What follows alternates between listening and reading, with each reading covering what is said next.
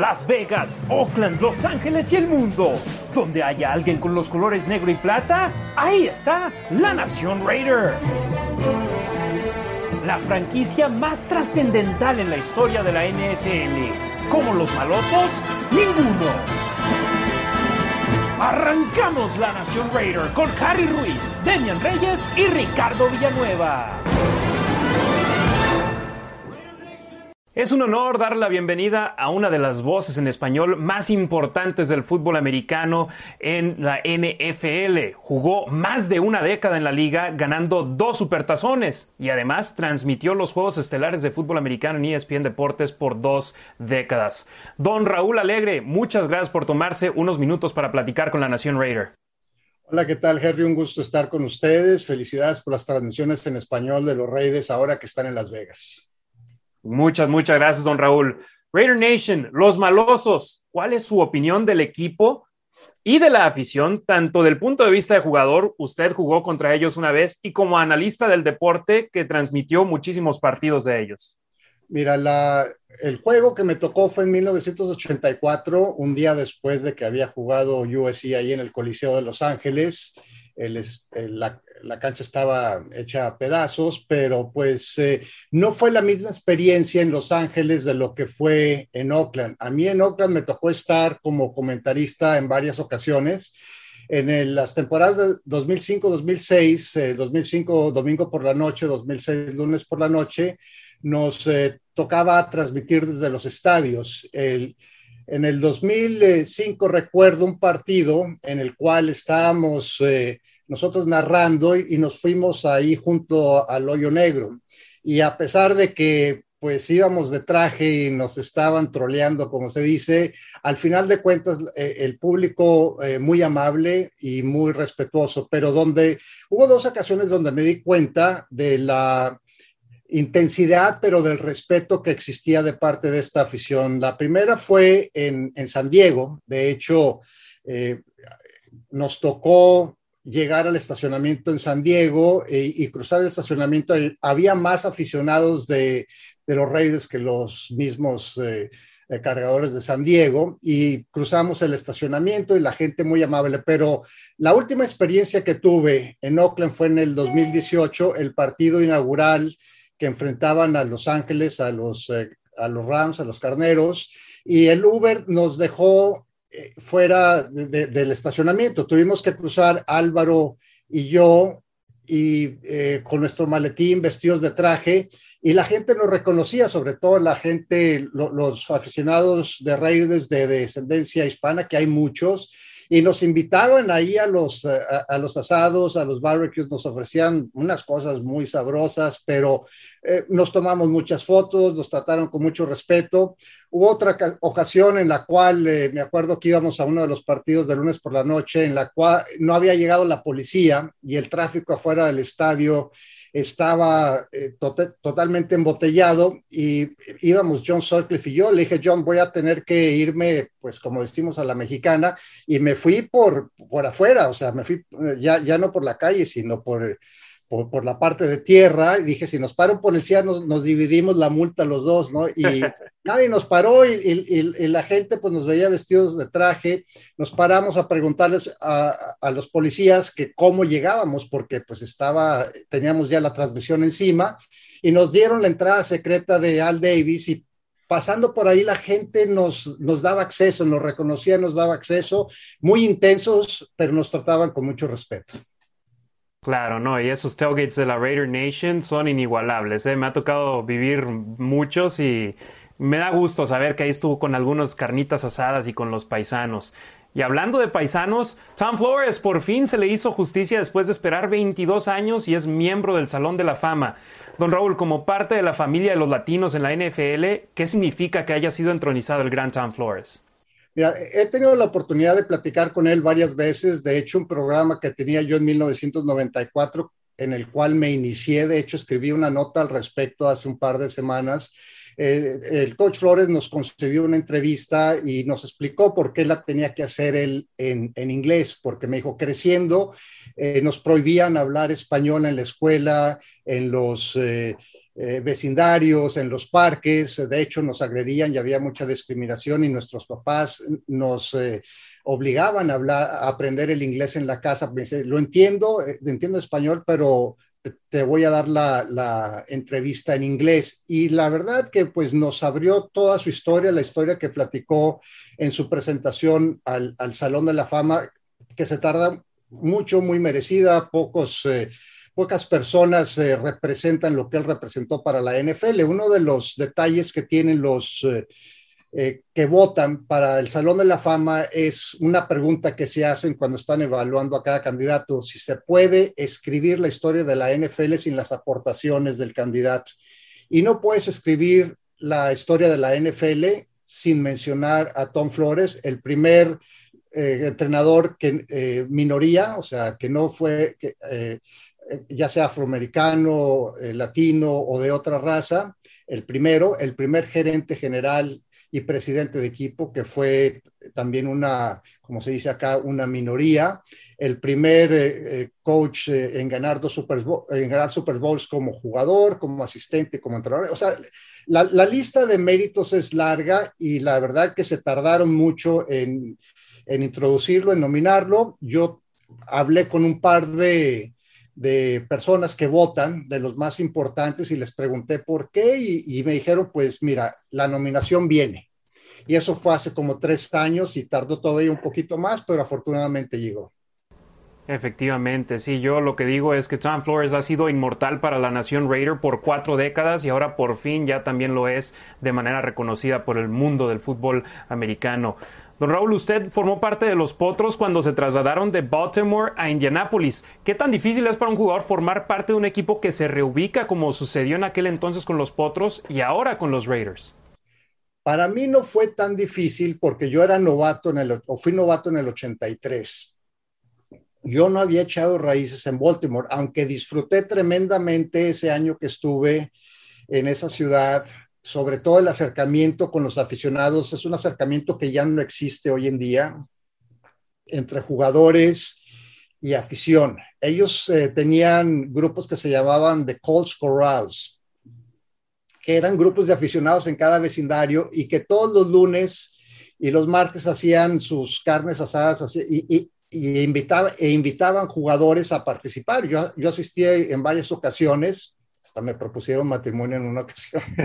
y, y era convivir con los aficionados. Entonces, estuve ahí solamente un año, no tenía familia, yo tenía un departamento, entonces me, sabía que venía el cambio porque ya era el rumor, no sabíamos si íbamos a ir a, a Phoenix o a Indianapolis, pero de que salíamos, salíamos porque la, eh, fricción entre Bovers, el dueño, y la ciudad de, Baltimore crecía cada vez eh, más y más.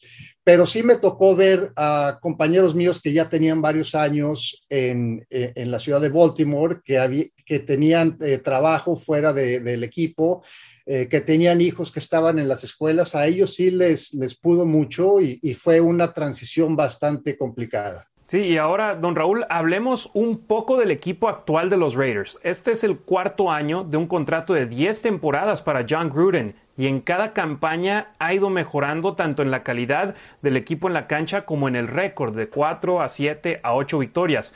¿Cómo ve a los Raiders de cara al inicio de la temporada 2021? Pues eh, mira, para mí esta es una es una temporada crucial para, para John Gruden, porque después de tres años, eh, Jack del Río tenía 25-23 y había tenido una temporada en 2016 bastante buena, creo que fue de 12-4, y la siguiente temporada eh, lo terminaron dando de baja. Eh, Gruden tiene 19-29, aunque ha ido mejorando. Me preocupan los cambios que hicieron en la línea ofensiva, la, prácticamente la van a reconstituir el centro hacia el lado derecho. Eh, eh, eh, Hudson, Gage Jackson y Trent Brown, los tres fuera, y ahora van a tener a tres jugadores nuevos, incluyendo a Leatherwood, Denzel Wood y, Andre James. Y bueno, tienen a Tom Cable, pero ese es el primer paso que tienen que dar, tienen que consolidar, porque la, la temporada pasada fueron una ofensiva top 10.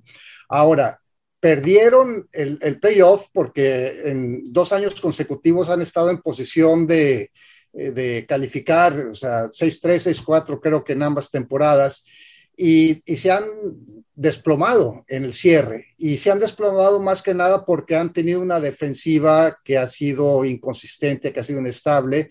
Ahora habrá que ver con Ghost Bradley y su sistema. Hay por lo menos creo que va a haber cinco eh, titulares nuevos a, a la defensiva, inclu incluyendo en Wake, Casey Hayward, creo que es una buena adición porque le da estabilidad a la defensiva secundaria y varios eh, jugadores jóvenes como Trevor Morrick, eh, como Arnett, este, eh, que eh, el mismo Mole, que, que, necesitan de alguien con experiencia que les enseñe cómo prepararse, cómo ser profesionales. Así que están en una de las divisiones más fuertes. obviamente Kansas City es el equipo a vencer, cinco años seguidos ganando el título de la división. Denver, si deciden quién va a ser su coreback, pero ambos jugaron muy bien en el primer partido de pretemporada. Y pues tenemos a, Los Ángeles, a los cargadores, eh, con un Justin Herbert que fue una sorpresa, una revelación que reforzaron la línea. O sea, está complicado para los Raiders este año el proceso de calificación. No estoy seguro, por ejemplo, que sobreviva Mike Mayo si no califican la postemporada. John Gruden, asumo que sí por el contrato que mencionabas de, de 10 años de 100 millones de, dólares, pero las decisiones que ha tomado uh, Mayo que en el draft, que han sido bastante cuestionables, sobre todo con selecciones de primera ronda, creo que le podrían costar el trabajo. Y sí, hablando de la defensa, el año pasado fue la defensa de los Raiders que más puntos permitió en la historia de la franquicia en una temporada, pero pasamos de una marca negativa a una positiva y es el jugador de la posición que usted jugó en, el, en la NFL, el pateador Daniel Carlson, que el año pasado hizo un muy buen papel, impuso nueva marca de la franquicia con 143 puntos en una campaña conectó 33 de 35 goles de campo y 45 de 47 puntos extras. Fue muy efectivo. Ahora la pregunta que le hago a don Raúl, ¿qué tanto le beneficia a un pateador como él el jugar sus partidos como locales en un estadio techado como es el Allegiant Stadium donde las condiciones climatológicas no le afectan? Pues mira, yo siempre he dicho que todo eso es, eh, es relativo, ¿no? Porque al final de cuentas... Eh, hay dos factores. Uno, uno el, el, que tengas un, un, estadio cerrado quiere decir que tienes pasto artificial y que tienes, eh, y que tienes eh, consistencia. El problema es cuando juegas fuera. Hoy en día los estadios están, aún los de pasto natural, están muy bien cuidados, están en condiciones eh, prácticamente perfectas. Eh, a mí me tocó jugar en campos de tierra pintados de verde.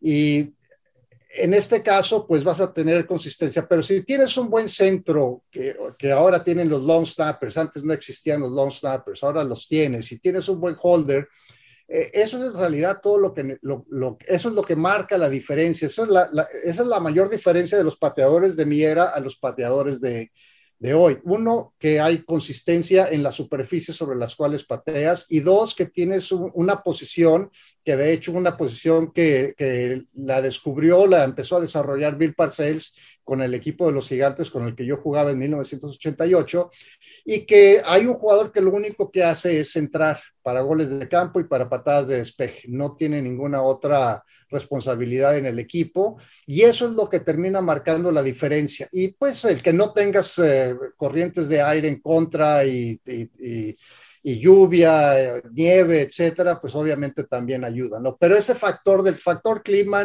no es tan crucial porque ves a pateadores como eh, Mason Crosby que, que, que, patea en Green Bay, que, que tienen climas muy inaccesibles. Eh, eh, Robbie Gold cuando estaba en Chicago fue de los mejores. Lo que, la, la, la condición del campo y el long snapper es lo que marca la diferencia.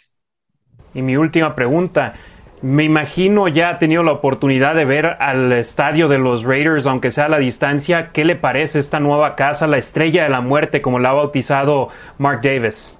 Es, eh, no tengo la oportunidad de, eh, no he tenido la oportunidad de estar ahí en persona, pero de, fuera se ve eh, flamante, se ve fabuloso el estadio. Pues yo, yo he visto fotos tuyas desde ahí, o sea que tú ya lo conoces en persona y se, se ve eh, como un estadio que está hecho con los últimos eh, detalles eh, de comodidad, de accesibilidad y de funcionalidad. Por supuesto, don Raúl Alegre, dígale a nuestra audiencia dónde pueden leerlo, dónde pueden verlo y cómo pueden contactarse con ustedes por medio de las redes sociales. Pues mira, eh, en, redes sociales es muy fácil, en Twitter es arroba Raúl Alegre y en, Instagram es arroba RE Alegre pero tengo mi plataforma que si aquí tienes eh, especialistas del deporte, una plataforma que lancé junto con otros eh, compañeros míos, donde he producido más contenido que el que yo haya producido jamás eh, en mi carrera de, comentarista. Tienen videos de análisis. De hecho, eh, eh, ya, ya esta semana voy a grabar el de la división de la AFC Oeste. Va a subir probablemente el, sábado o el, domingo.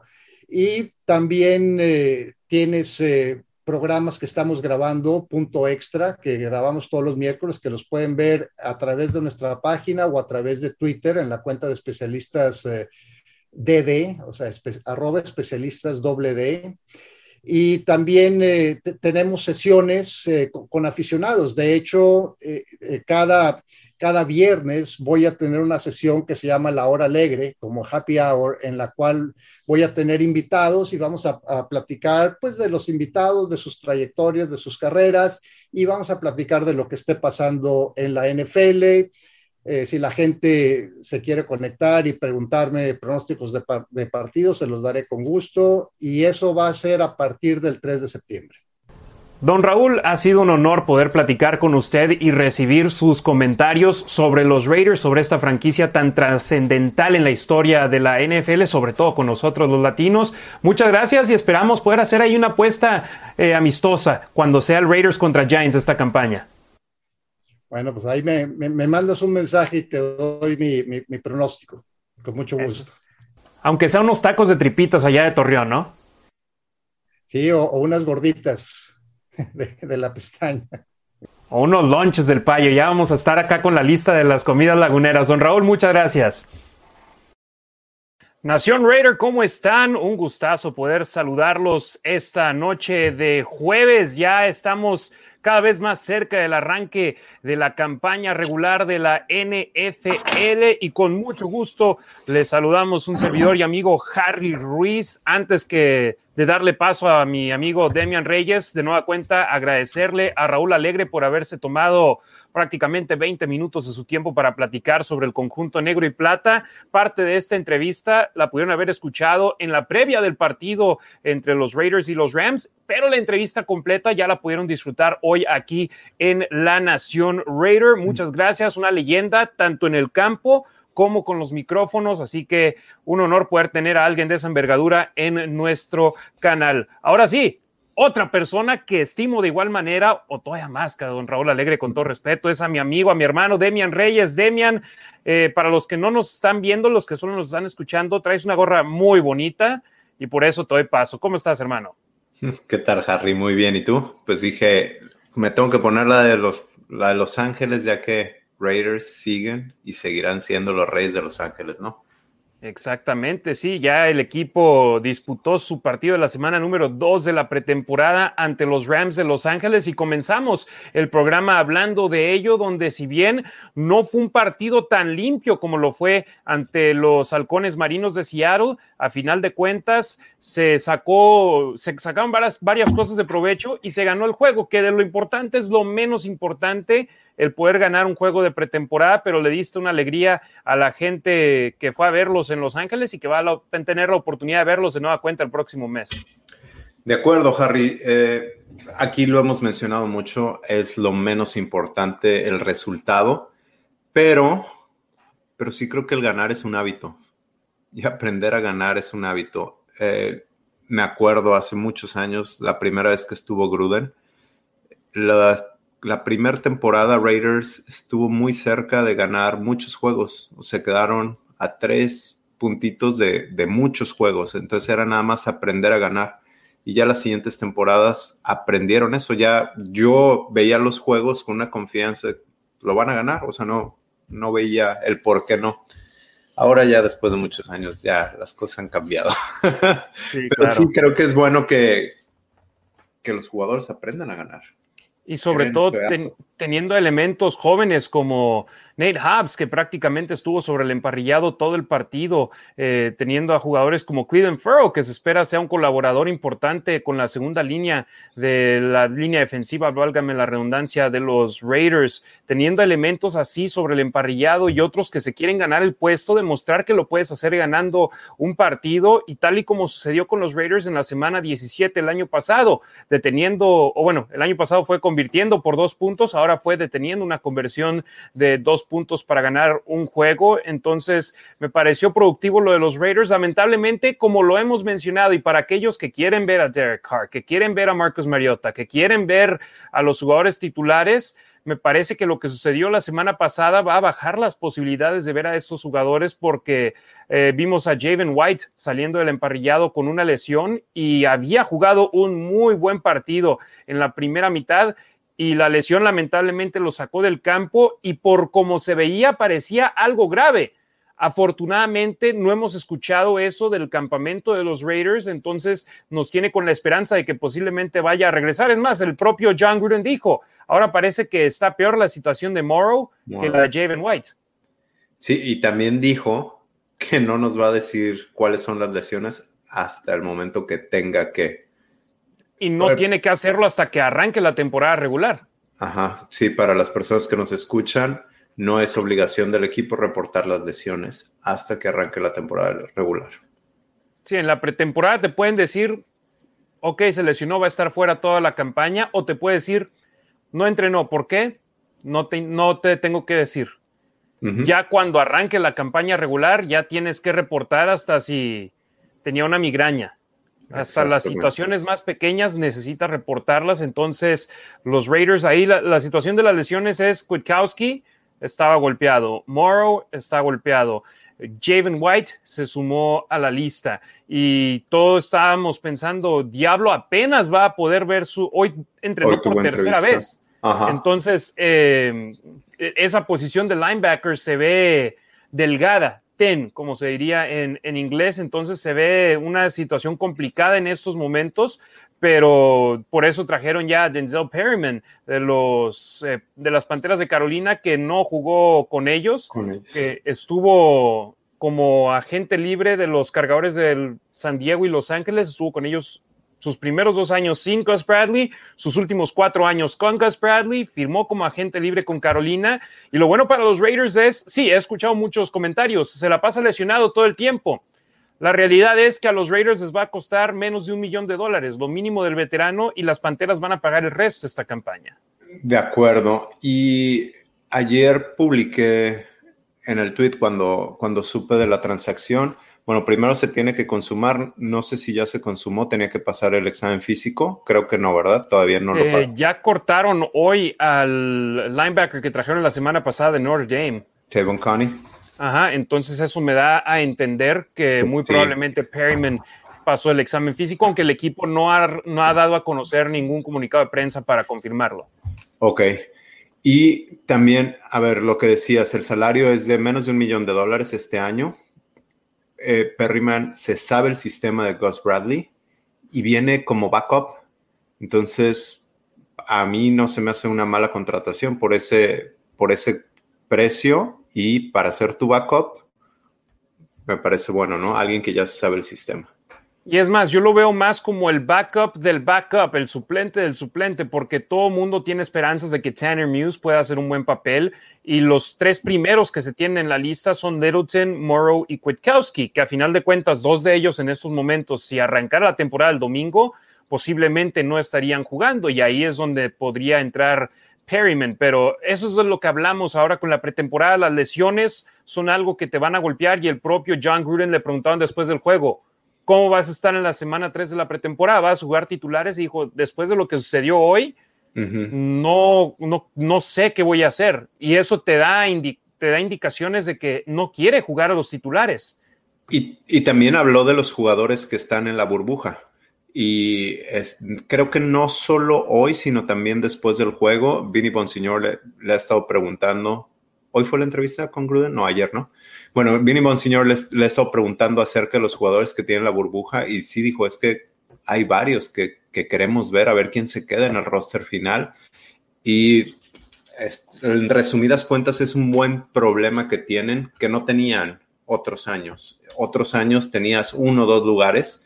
Ahorita hay varios jugadores peleándose, peleándose un puesto. Ahí está el caso más claro. El jugador que anotó el touchdown con el cual ganaron los Raiders, Marcel Aidman, fue cortado esta semana. Fue, fue, sacado del equipo porque tenían que bajar el roster a 80 elementos y no sobrevivió este penúltimo corte antes de llegar a los 53 la próxima semana. Vamos con algunas estadísticas del partido. Perdón, adelante, Demi. Pero espérame, eh, con Aitman, creo que la tiene segura Gruden y los Raiders. Es un jugador que de alguna manera les gusta, que ha estado en el sistema, se sabe el sistema de Gruden y ha estado con los Raiders. Ningún otro equipo lo ha reclamado todas las veces que Raiders lo ha cortado. No sé si la audiencia esté muy familiarizado con él, pero ha estado en el equipo de prácticas de Raiders por tres años, por lo menos. No sé, este sería el cuarto. Entonces sabes que ahorita lo cortas y algún otro equipo no lo va a reclamar tratas de hacer tu roster con los 53, con tus seis receptores y a ver si Killen 2 se puede quedar en el equipo de prácticas, que creo que ha tenido una buena pretemporada y a lo mejor es llamado por otro equipo, pero sabes que puedes agarrar a Eightman como seguro que otro equipo no lo va a agarrar. Adelante, sí, lo draftearon en la séptima ronda del draft del 2018, selección número 228 global, pero de igual manera lo cortaron el primero de septiembre de ese año, lo volvieron a firmar el siguiente día a equipo de prácticas y lo promovieron al, al roster activo el 23 de octubre. Lo firmaron como agente libre el 15 de abril del 2019 y lo cortaron el, el 31 de agosto de ese mismo año y lo firmaron al equipo de prácticas tres días después. Y la misma situación sucedió en el 2020. Entonces, Aitman es un viejo conocido y que si los demás equipos no lo agarran, va a estar disponible para equipos de, equipo de prácticas y a final de cuentas es uno de esos jugadores con la altura, con la fisicalidad, algo similar a Brian Edwards, que tocando madera, si algo le pasa a Edwards, tienes a alguien con características físicas similares. Y en la conferencia de prensa de hoy dijo Greg Olsen que va a haber cortes difíciles de hacer en la posición tanto de receptor abierto como en la posición de liniero ofensivo, que podría haber algunas sorpresas. Yo lo veo difícil en receptores abiertos porque no han utilizado a cinco de ellos en los partidos de pretemporada. Ruggs, Edwards, Renfro, Snead y Brown. Ellos tienen el lugar seguro. Y Jones. el que han utilizado lo ha, hecho excelente. Exacto. Entonces, ¿dónde va a estar la controversia ahí en la posición de receptores abiertos? ¿Vas a, ¿vas a usar a siete? No, yo creo que más bien se refería a que en el juego anterior no tanto, pero en el primero los receptores abiertos se vieron bien, se vio bien. Bueno, en el pasado, Eightman, eh, Keelan Doss, DJ Turner, Stoner. creo que a eso se refería. Y hoy habló bien de Stoner. Hoy, hoy dijo que Stoner había hecho, que ha hecho un buen papel. No, no, ha podido en los partidos, pero que en las prácticas se ha visto bien y que le quieren dar más juego este fin de semana y podría ser otro candidato para equipo de prácticas. Pero bueno, con unas estadísticas rápidas del partido, mi estimado Demian, Nathan Peterman de nueva cuenta fue el único mariscal de campo en ver acción, 16 pases completos para 272 yardas, un touchdown y dos intercepciones, pero Demian, ambas intercepciones, ninguna de las dos fue su culpa. De acuerdo. O sea, en una le pega al jugador de los Raiders en, eh, que debe de completar la recepción y en la otra el jugador de los Raiders lo bate, le cae al jugador de, los Rams. Entonces, si bien fue interceptado en un par de ocasiones, no le pongo la responsabilidad en, en ninguna de ellas a Nathan Peterman, que Mariota estaba listo para entrar solamente en caso de emergencia. De haberse lesionado Nathan Peterman, Mariota hubiese ingresado al partido. Y creo que será la misma situación para el siguiente partido. También por la manera en que lo comunicó Gruden, como que no quiere sí, ni Y también hoy, hoy Olsen también dijo que no, por la lesión que sufrió Mariota previo a la semana una de la pretemporada, dijo, lo queremos jugar, pero no lo queremos arriesgar. Ya lo vimos contra los Rams en las prácticas que tuvimos allá, eso es lo que queríamos ver no queremos arriesgarlo. es caos controlado, esas prácticas, o bueno, disque controlado, esas prácticas eh, en conjunto con otros equipos y en los, en los partidos de pretemporada tienes que jugar hasta que suene el silbatazo y eso significa que le puede llegar un golpe como le sucedió a Gino Smith con los Raiders en contra de Seattle y tremendo golpe que se acabó llevando, ¿no? En cuanto a carreos, Demian, Nathan Peterman me sorprendió de nueva cuenta. Fue el líder, del corredor. equipo. Exacto, con 35 yardas en 5 acarreos, un promedio de 7 yardas por acarreo. PJ Emmons fue el jugador con más corridas por los Raiders, 8 para 34 yardas. Le siguió Garrett Groshek, 3 acarreos para 9 yardas y Trey Ragas, que ojo, tuvo un acarreo de 8 yardas, pero terminó el partido con una yarda en 6 acarreos. ¿Por qué, Demian? Porque en el segundo cuarto la línea ofensiva se colapsó, sufrió de manera tremenda por el costado derecho y me viene a la mente Jared Jones Smith que lo estaban explotando de gran manera y eso hacía que en el momento en el que Ragas agarraba el balón, ya tenía los defensivos encima y eran era pérdida de yardaje. Entonces, no lo veo tanto como culpa de él, sino más como lo que sucedió con, con la línea ofensiva. De acuerdo, sobre todo los tackles, ¿no? Como que los guards sí pudieron hacer lo suyo. John Simpson me gustó, me gustó su trabajo por tierra más que por aire. Por aire tuvo algunas cualidades, supo supo recuperar algunos errores los que estaba haciendo en su bloqueo por aire, pero, pero por tierra eh, se vio muy bien los gares. Los tackles son los que de plano yo no creo que esté, bueno, quizás si esté en este roster el tackle sustituto, pero, pero pues no ha jugado con Raiders. Mi gallo, Debbie Hamilton, que lo volvieron a contratar. Es Exactamente. Es el tackle proveniente de Duke. Jugó en Duke la temporada pasada, pero antes estuvo en Stanford. Sí, y cortaron a Darius Stills, eh, que sigue lesionado, que si no lo reclaman de la lista de, waivers, acabaría regresando con los Raiders si es que no hay un acuerdo económico para que se, se vaya así lesionado, pero eh, en esos momentos hay más necesidad de apoyo en la línea ofensiva que en la línea defensiva que está retacada de talento de principio a fin. De nueva cuenta, y es algo que, sí, que es similar con Derek Carr.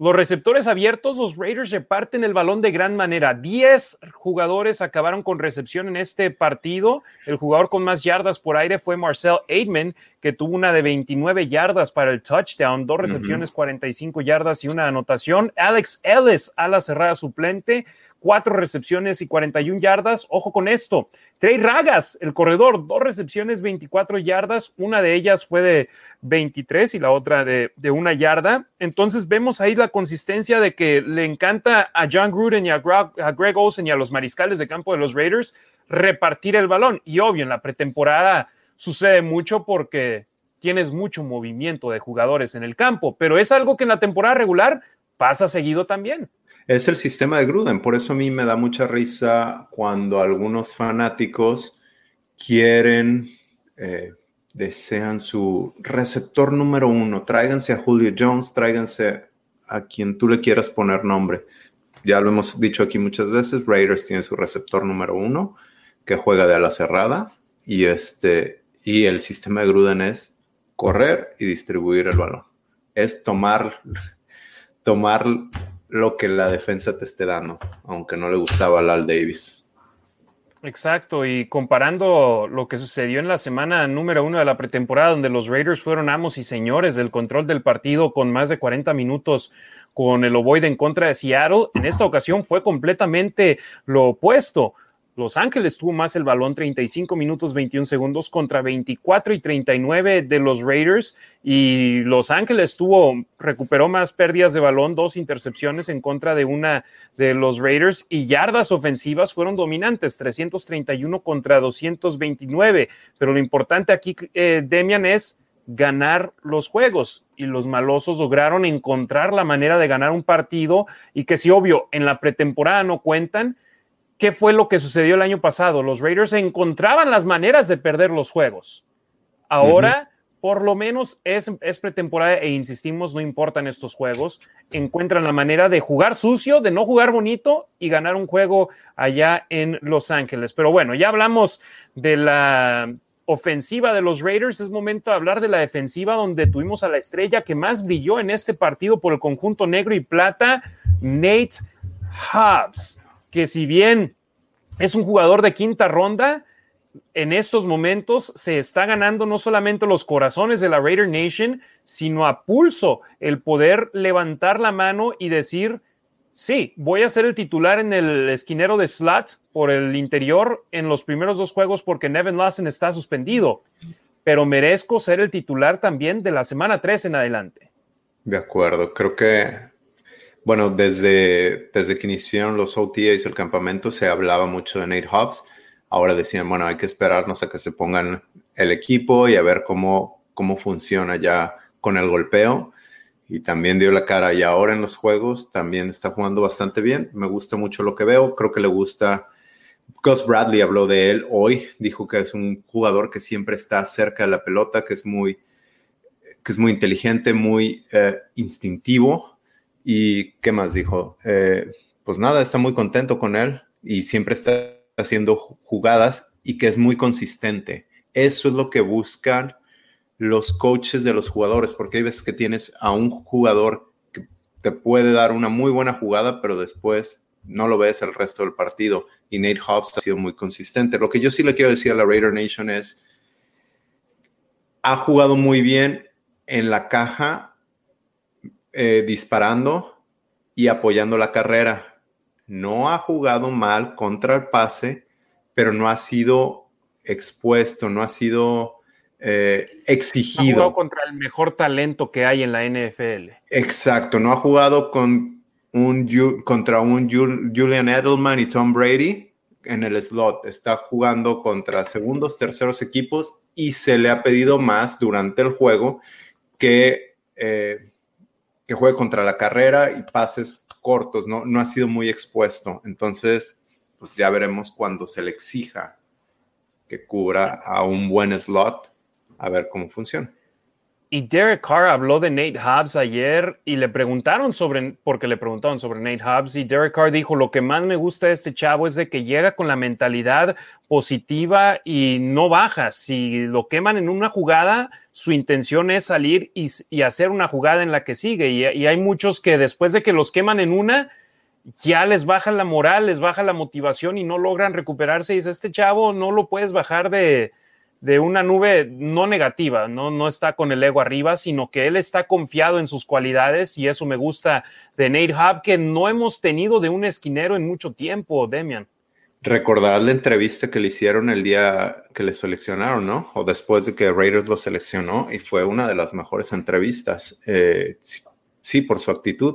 Él está no necesariamente confiado en él, como, ¿cuál sería la palabra? Él, él dijo que iba a ser un perro, que iba a ser... Este, un underdog. Ajá, sí. La mejor historia de underdog en, la, en el equipo de la NFL. Le dijo algo así al respecto. Algo así, sí, no me acuerdo las palabras exactas, pero fue una muy buena entrevista y hasta ahorita parece que va bien. Sí, está cumpliendo y, y reiteramos, es pretemporada. No podemos decir que es el siguiente, el siguiente Namdi Asamoah, porque lo hemos visto jugar bien en dos juegos de pretemporada, pero da motivación ver a elementos así destacar en juegos de pretemporada, sobre todo a la defensiva.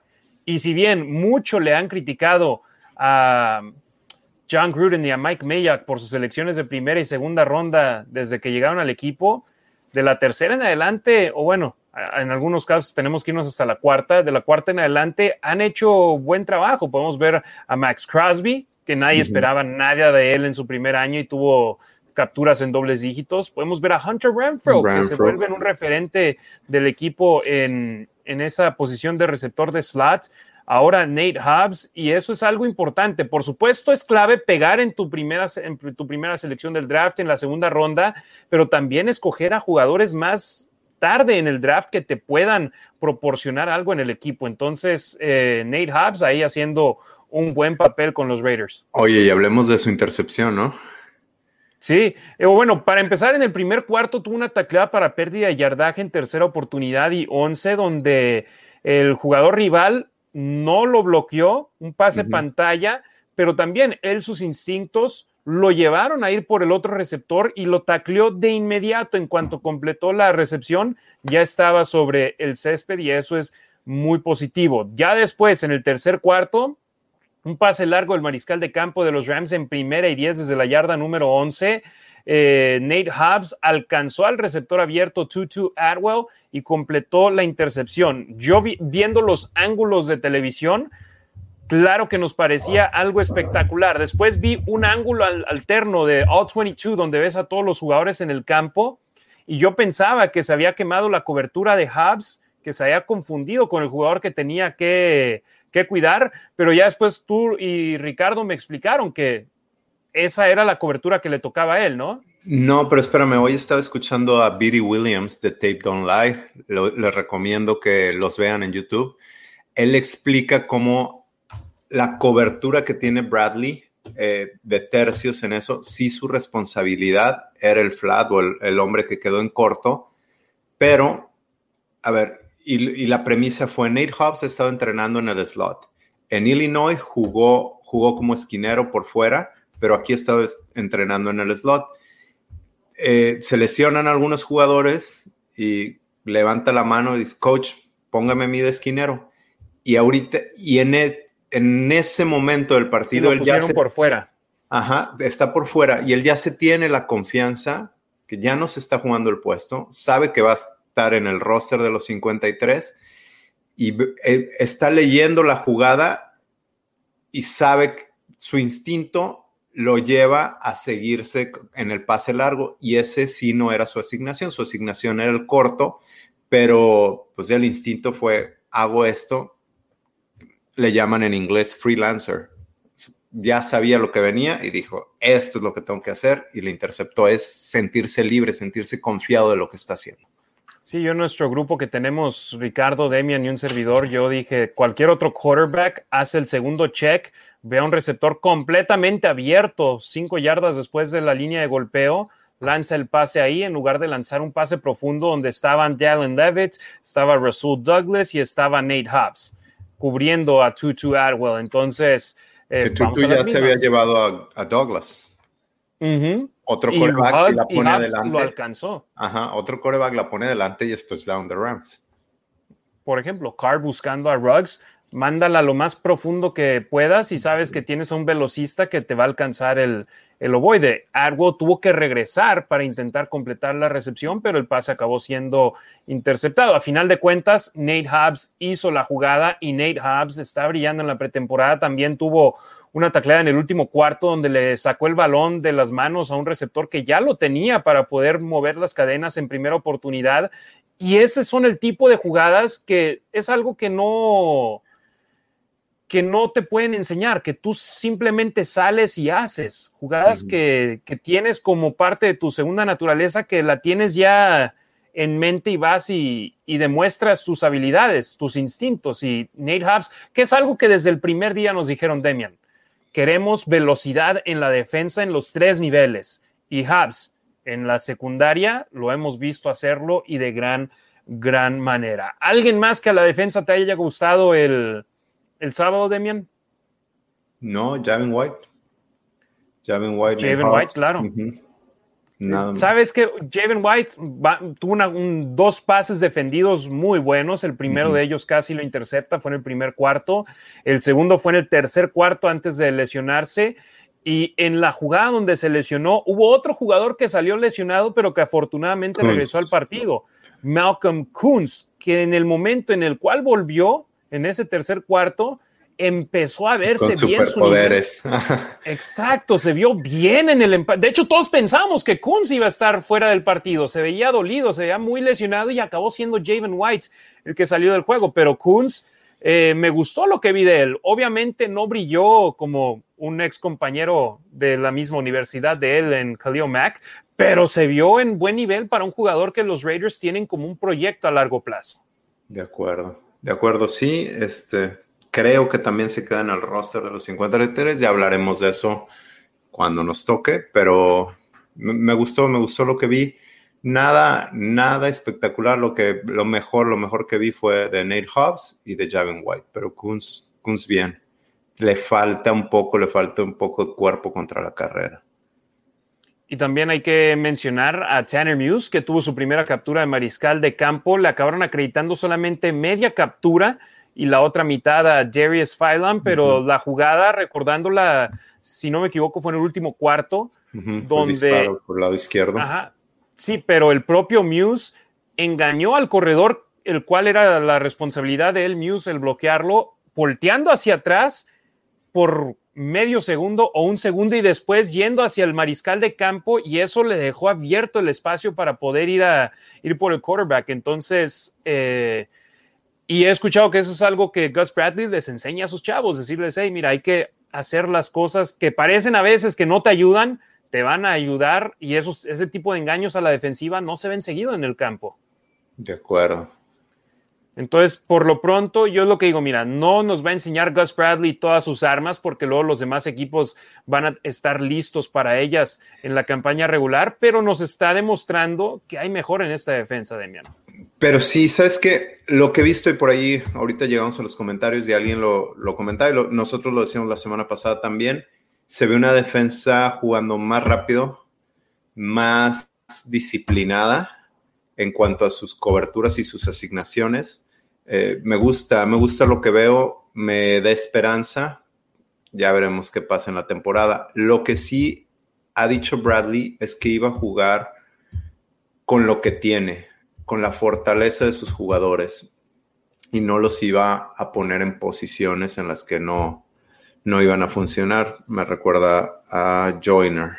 Bueno, pero a lo que voy es que Bradley no dispara mucho. En esta pretemporada sí ha estado sacando varios disparos, pero a lo mejor tiene los hombres con que hacerlo. Tiene a Abram, tiene a Carl Joseph, que ahorita no sé si se va a quedar en el equipo, tiene a Gillespie, a Diablo, a Muse, a Nate Hobbs. Tiene jugadores que pueda, con los cuales pueda disparar más rápido. Entonces, a lo mejor sí lo vemos atacando más. Más seguido. En equipos especiales ya vimos por primera vez a Daniel Carlson en esta pretemporada después de haber sido activado en la lista de COVID. Corliss Waitman fue el encargado de las patadas de salida y las patadas de despeje. Ya fue cortado esta semana. Entonces, a partir del juego contra San Francisco, vamos a ver a los equipos especiales de los Raiders con los tres jugadores claves: Trent Sig como long snapper, a AJ Cole como pateador de despeje y holder, y a Daniel Carlson encargado de las patadas de gol de campo, puntos extra y patadas de salida. Eran tres posiciones que los Raiders tenían más que garantizadas para esta campaña regular después de haber sido muy sólidos en el 2020. Entonces, los malosos, una buena victoria. Se vieron en el, a partir del segundo cuarto, se vieron muy irregulares, no se vieron jugando bien, eh, pero a final de cuentas, el equipo lograba parar defensivamente a los Rams, que al igual que Gruden, Sean McVay no le gusta utilizar a titulares, no le gusta utilizar a suplentes, y por eso es que tenían un equipo lleno de terceras y cuartas selecciones del equipo, del, más bien suplentes de los suplentes y cuarta línea en el campo. Partido de pretemporada, ¿no? Aburridón, la verdad. Y sí creo que los Rams se vieron mejor que Raiders, en mi opinión. Pero esos son los tipos de juegos que en la campaña regular quieres poder decir, mi rival se vio mejor que, que yo, y aún así logré ganar el partido. Que hay equipos que son especialistas en ello y los Raiders han estado en el lado equivocado de esa ecuación varias veces, que se ven mejor en el emparrillado y acaban perdiendo el cómo termina el juego. Exacto.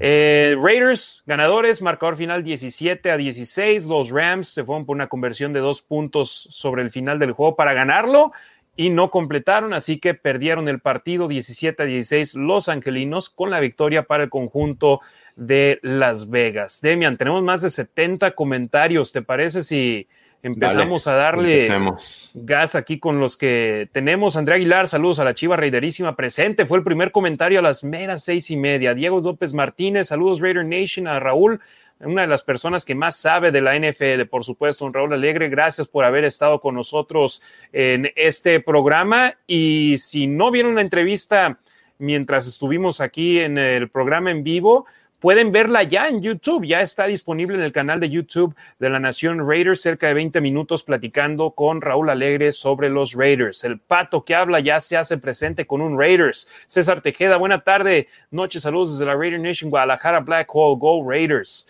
Armando Trejo, saludos Nation desde Denver y saludos a la leyenda, al gran Raúl Alegre. Miki Dinero, vamos Raiders. César Tímido Ruiz, saludos primo, aquí apoyando desde Bakersfield, California, los más tumbados. Saludos César.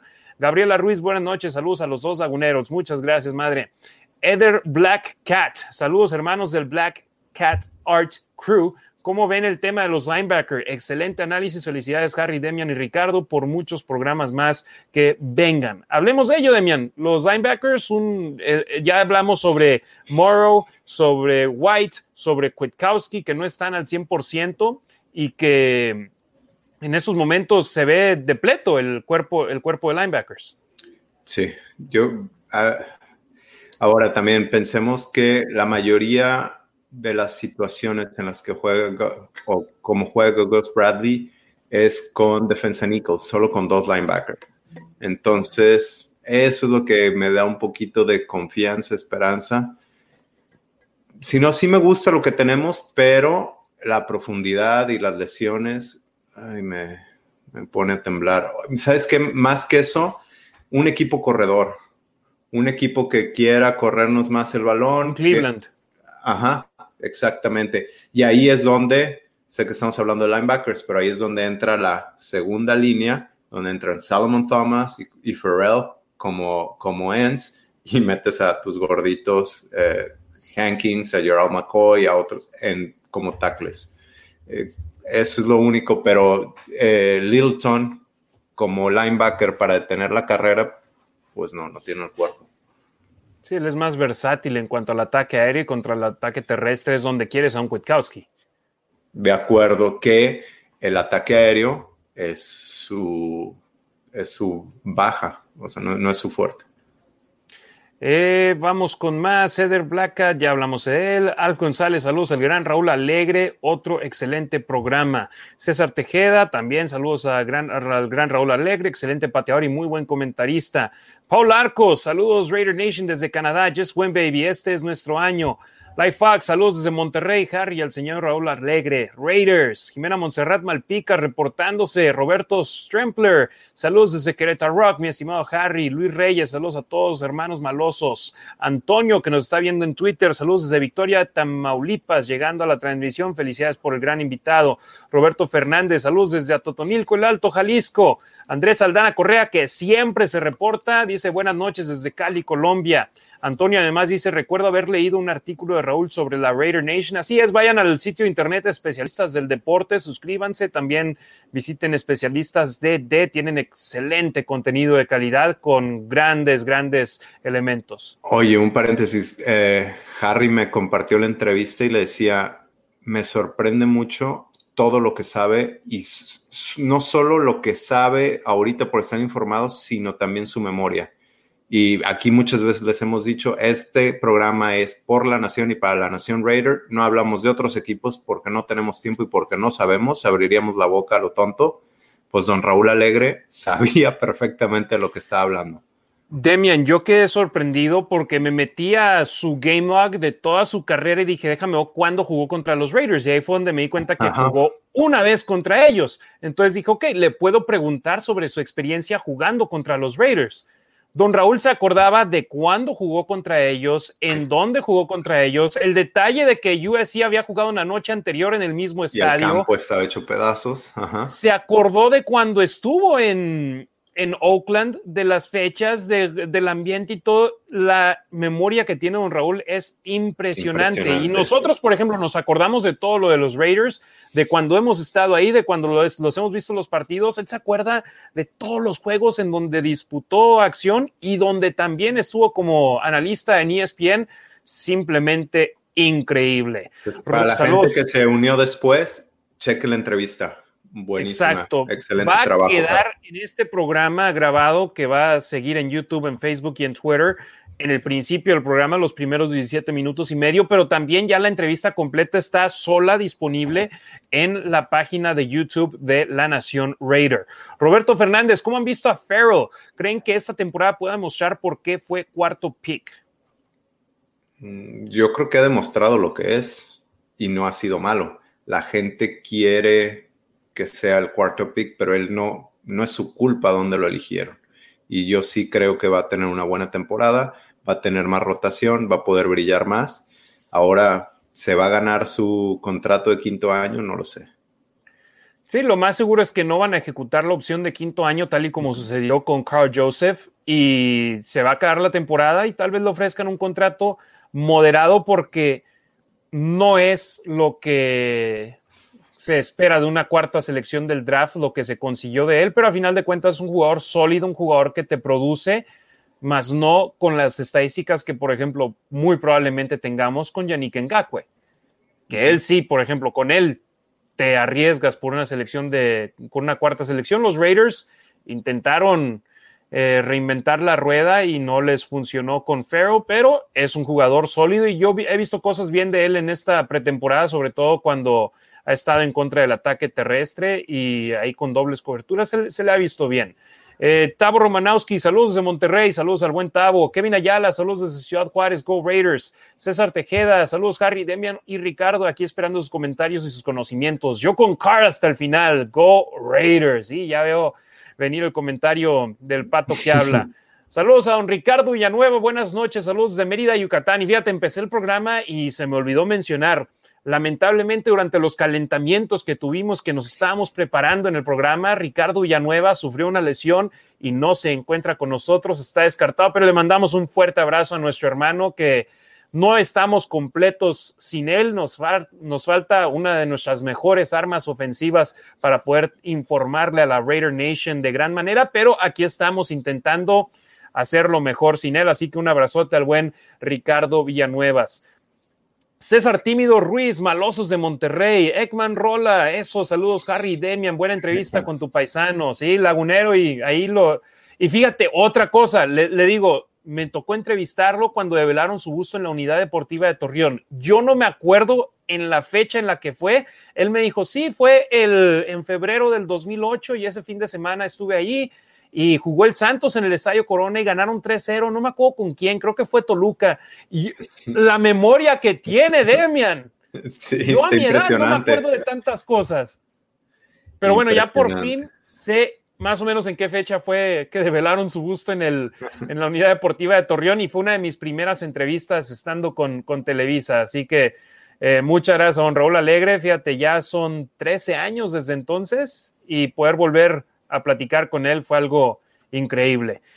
Eh, Ignacio Larcón, saludos amigos, un gustazo escucharlos, ya son mi programa favorito. Ignacio, muchísimas gracias. compartan el programa con sus amigos, con sus familiares, hasta con los que no son amigos suyos. Si son miembros de la Raider Nation, compártanlo para poder seguir creciendo nuestra comunidad. Eh, César Tejeda, totalmente de acuerdo, Demian, deben de acostumbrarse a ganar y aprender a ganar. Carlos del Valle, saludos banda. Gabriela Ruiz, muy buena entrevista con Raúl Alegre. Felicidades ambos orgullos para los laguneros. Él mucho más. Él tiene dos anillos de supertazón. Yo aquí simplemente estoy intentando hacerla. Tavo Romanowski, esos tumbados desde Monterrey hasta Las Vegas. Saludos. Ignacio Alarcón, por favor comenten cómo está Jaden White y Nicholas Morrow. ¿Cómo ven a los backups? No tenemos detalles completos de la situación, pero Jaden White fue lesión de rodilla y no han no lo han colocado en lista de IR, no lo han puesto eh, fuera de acción y eso me da una buena indicación. De haber sido algo muy grave, ya hubieran abierto ese puesto en el roster para meter a alguien más. Y hoy prefirieron cortar a Tavon Coney y traer a otro linebacker que dejar ir a Javon White. Que poner en IR, ¿no? A Javon White. Exacto que hablando de IR, Lynn Bowden Jr., que se esperaba la temporada más espectacular en la historia, según un artículo que escribieron de él, eh, ya no.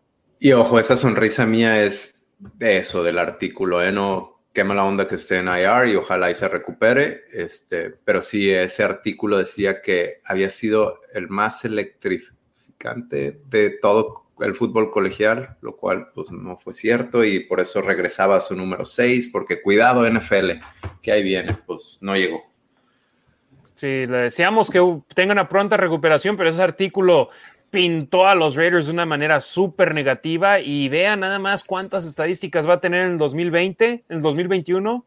Sus estadísticas van a ser cero recepciones, cero yardas, cero touchdowns.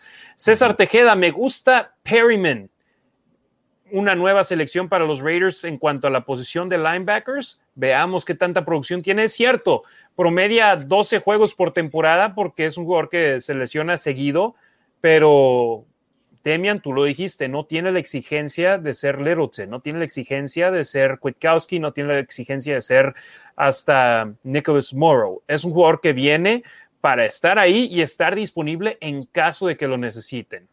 De acuerdo. Amado Nervo, buenas noches, jóvenes, tarde pero sin sueño. Ojalá firmen a KJ Wright. ¿Qué opinan del trade que hicieron con las Panteras? Mandaron a Perryman y una selección de séptima ronda a las Panteras y los Raiders enviaron una selección de sexta ronda. Lo bueno aquí es que a los Raiders le cuesta, creo que el, número es 990 mil dólares, menos de un millón, y es prácticamente el salario mínimo para un veterano.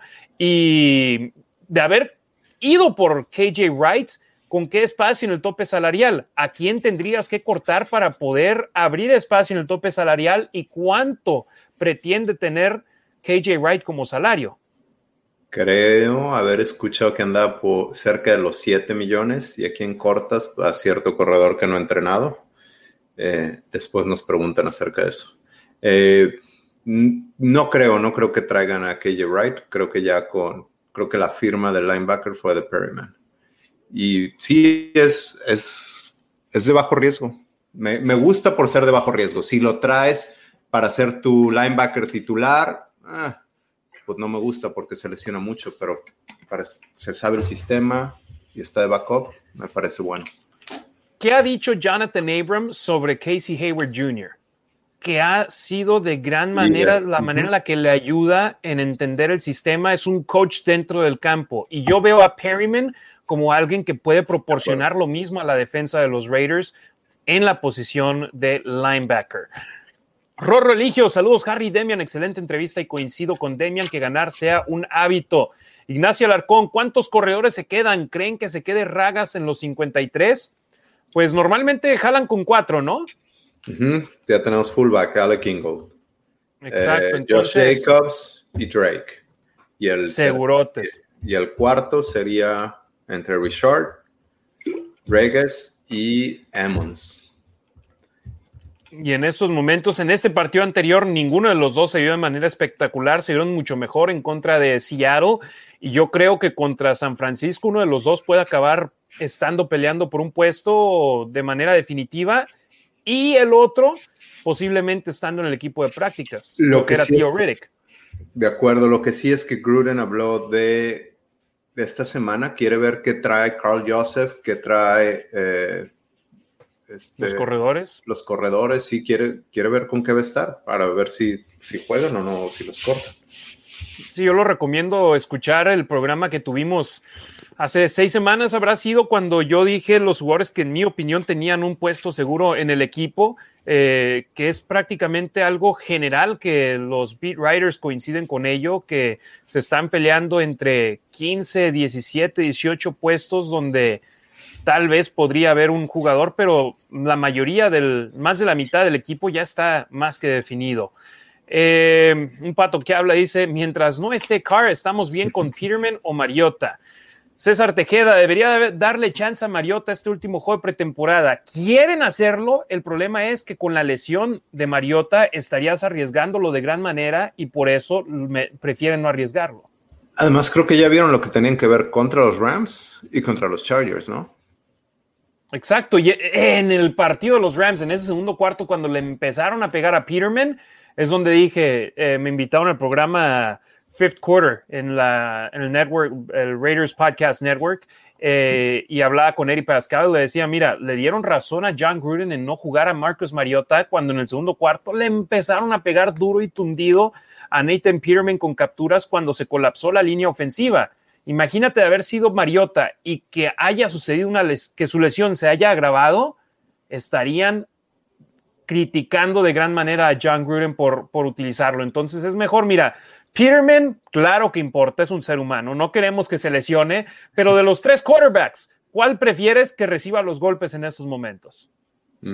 De acuerdo. ¿Y él cuánto va a jugar en la temporada regular? Muy poco. Y la misma pregunta es la que me estaba haciendo. ¿Cuánto va a jugar Mariota? No mucho. Y ojalá y lo tenga sano para poder usar esos paquetes que dicen que ha estado cocinando Gruden, que, que la Nación Raider quiere ver. Pero si, si está lesionado, pues no puede.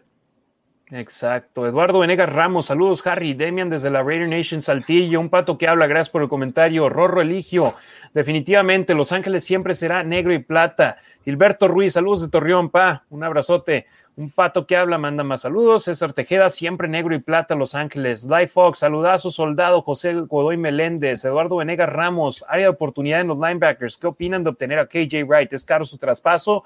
Nos encantaría tenerlo, pero es caro su traspaso.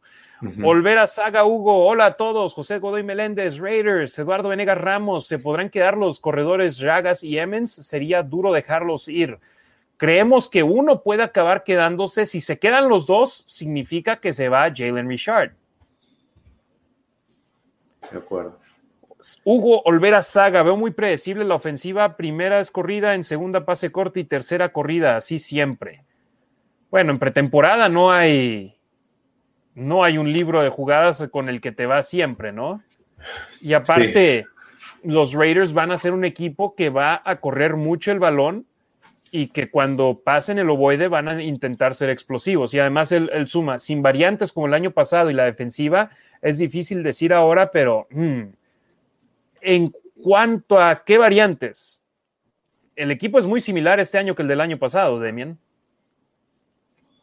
y que tuviera una buena ofensiva. Exacto. O sea, al final de cuentas, nosotros que vemos cada, cada juego, cada jugada, a lo mejor si dices, ah, te cansa ver lo mismo o pudieran ser más. al final de cuentas, las estadísticas están ahí. Muchos odian los checkdowns, los pases cortitos de Derek Carr, pero acaban funcionando como si fueran acarreos, acarreos de 5 6 yardas. Y otros no saben qué son los checkdowns. Otros creen que las jugadas que ya están predeterminadas así son checkdowns. Otros, bueno, ya me puedo seguir, pero eh, recuerdo hacer, pues en algún juego contra los Chiefs, Carr, o bueno, mandan un pase pantalla, los Chiefs lo leen y Carr pica el balón.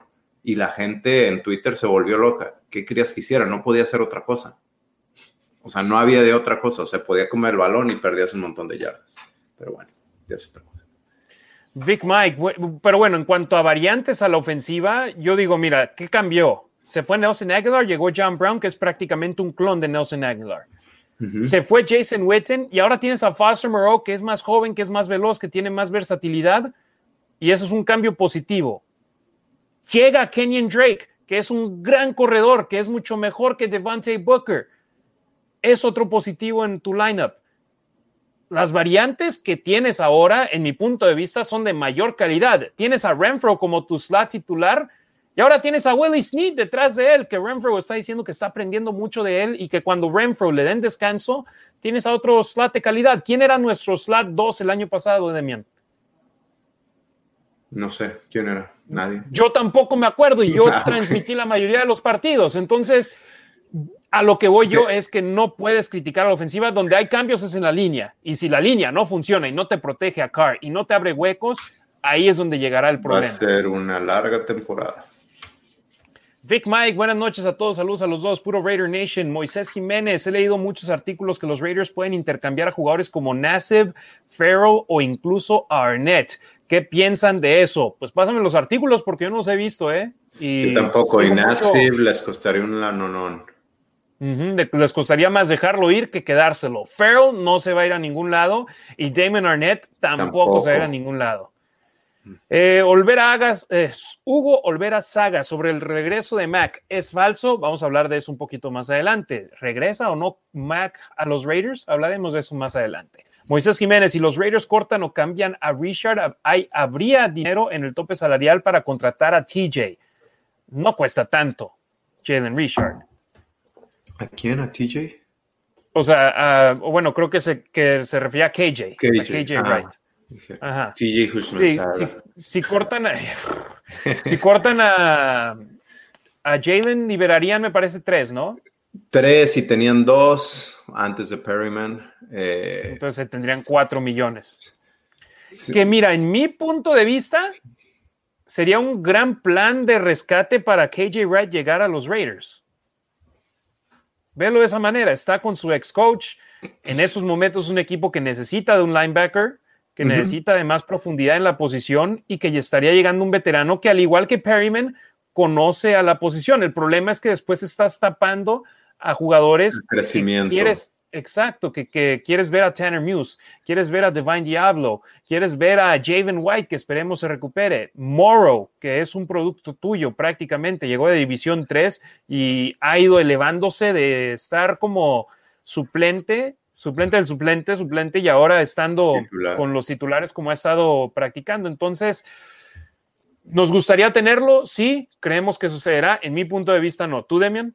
No, yo creo que no. Eh, cuando, cuando ocurrieron las lesiones el fin de semana, creí que sí había más probabilidades, ya después de que trajeron a Perryman y por ese salario, no creo que se dé. Y les recuerdo una cosa, no, el salario, el tope salario, no, no tienen que usar todo el dinero.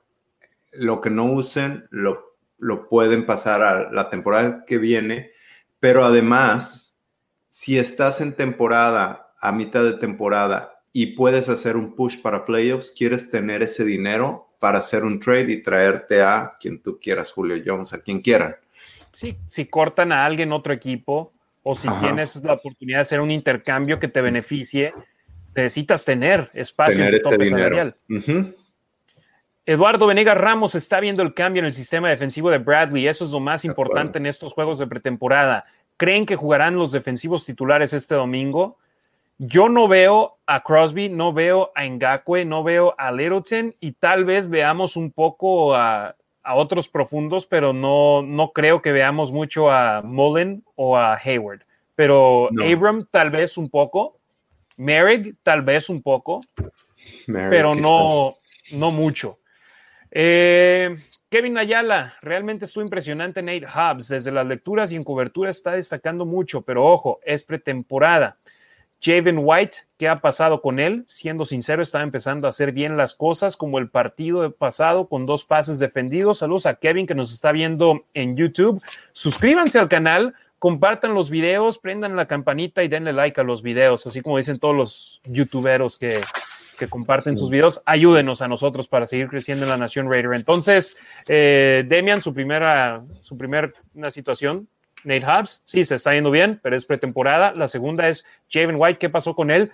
Lesión de rodilla, la sufrió en el tercer cuarto, no ha dado actualización John Gruden porque no necesita hacerlo. Lo que sí es que dijo de, de Morrow, que es más complicado de lo que creían al principio. Eso fue lo más que dijo. Sí, Vinny Van Señor, beat, writer de Las Vegas Review Journal cubriendo a los Raiders, había dicho originalmente que lo de Richie Kagiro no se veía grave, pero que lo de Nicholas Morrow sí parecía ser de múltiples semanas. Y yo lo que dije es, bueno, lo bueno dentro de lo malo es que faltan tres semanas para el inicio de la temporada regular. Ahora ya el lunes van a ser dos semanas. Entonces va disminuyendo el tiempo en el que se pueda recuperar y esperemos pueda hacerlo, pero me preocupa ahora que John Gruden haya dicho, se ve más grave lo de Morrow que lo de Javen White.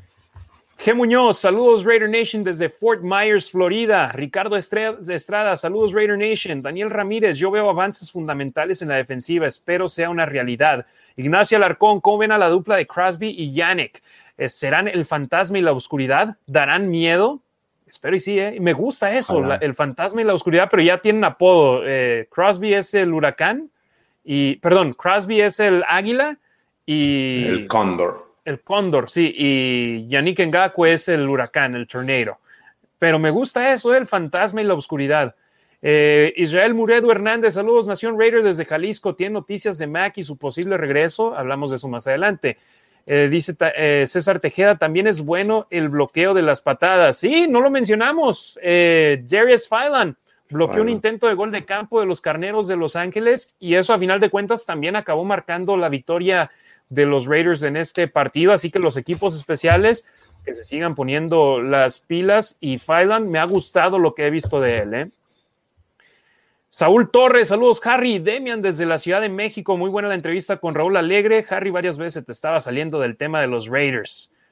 ahí intentábamos tenerlo siempre enfocado a, una, a un ícono de la NFL en México y de, toda Latinoamérica. César Tejeda, oficial, no regresa y sigue con los osos. Sí, no, no va a volver Khalil Mack, pero vamos a hablar del, interés que mostró el equipo en él.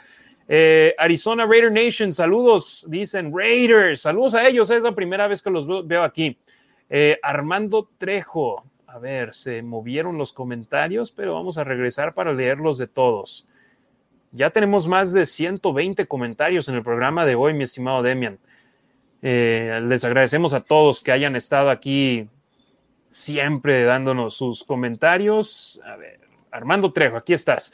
Empezando los rumores de un regreso de Mac, así empezaron los rumores cuando fue, cuando se fue. ¿Qué piensan al respecto? de Mac vamos a hablar un poquito más adelante.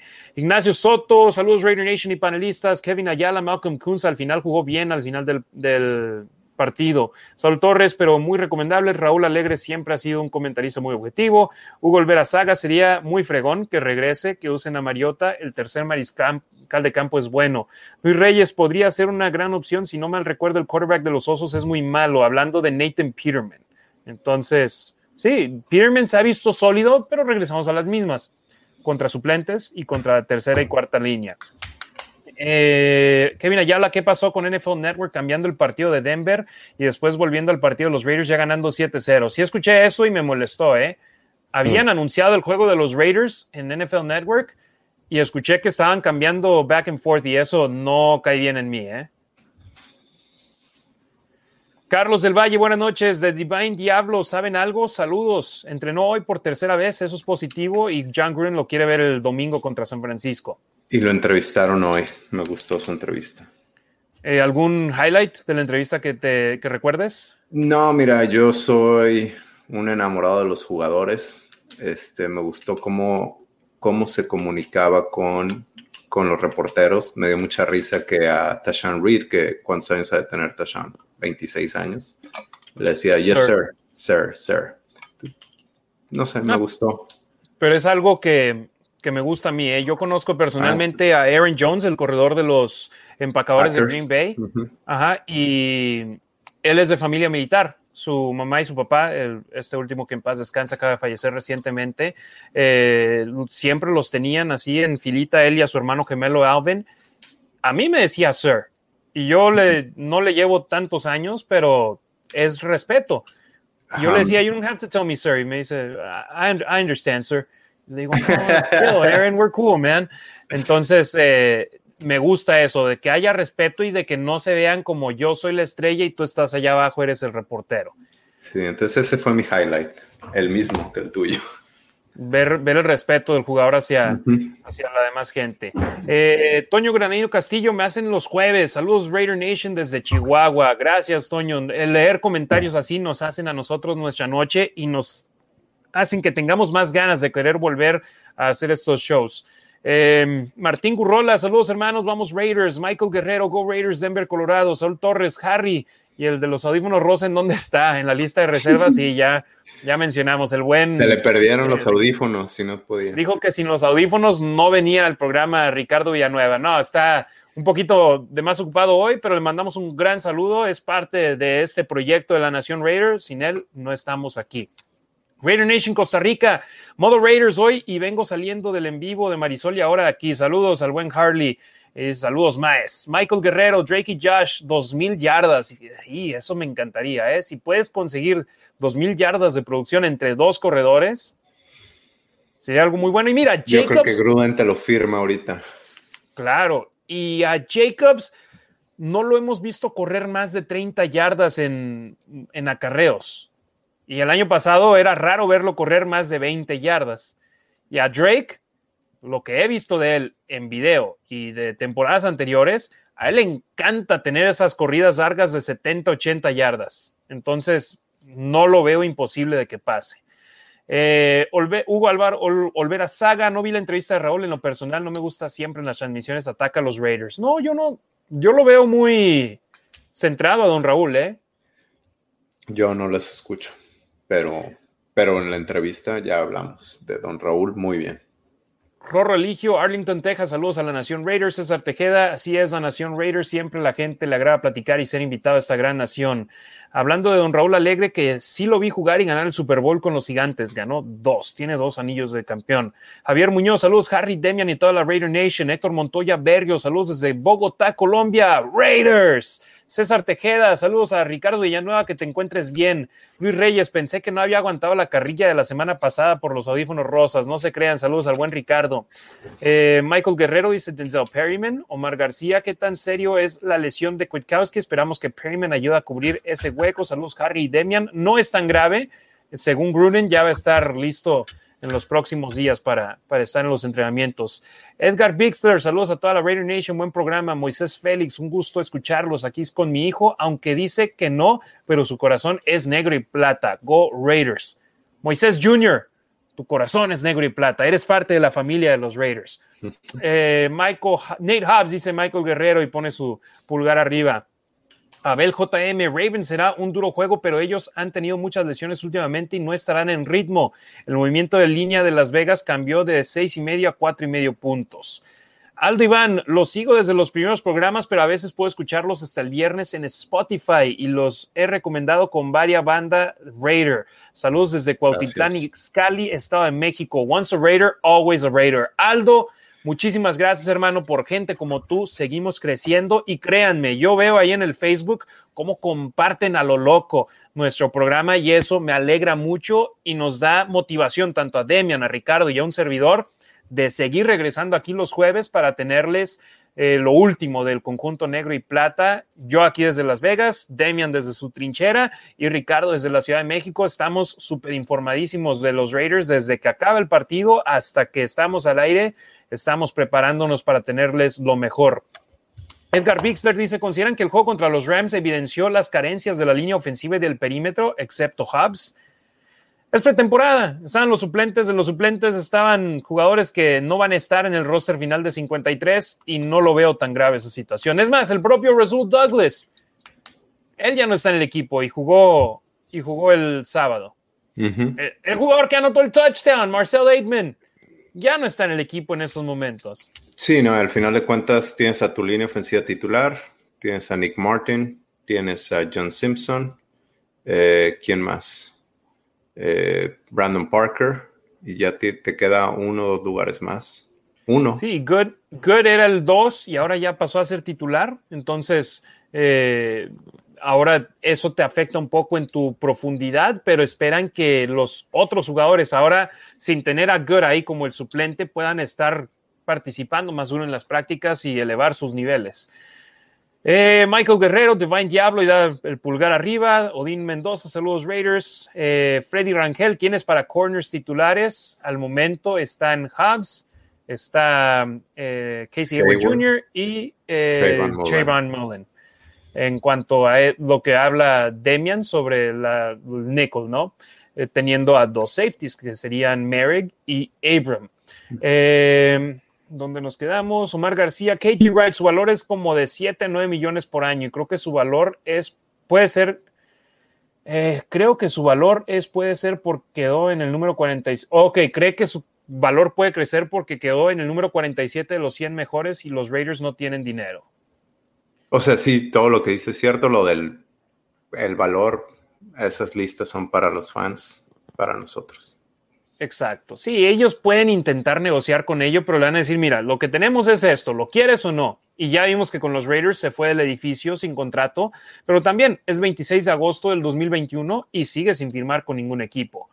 Eh, Diego Martínez, Diego López Martínez, ¿cuál sería su defensiva titular?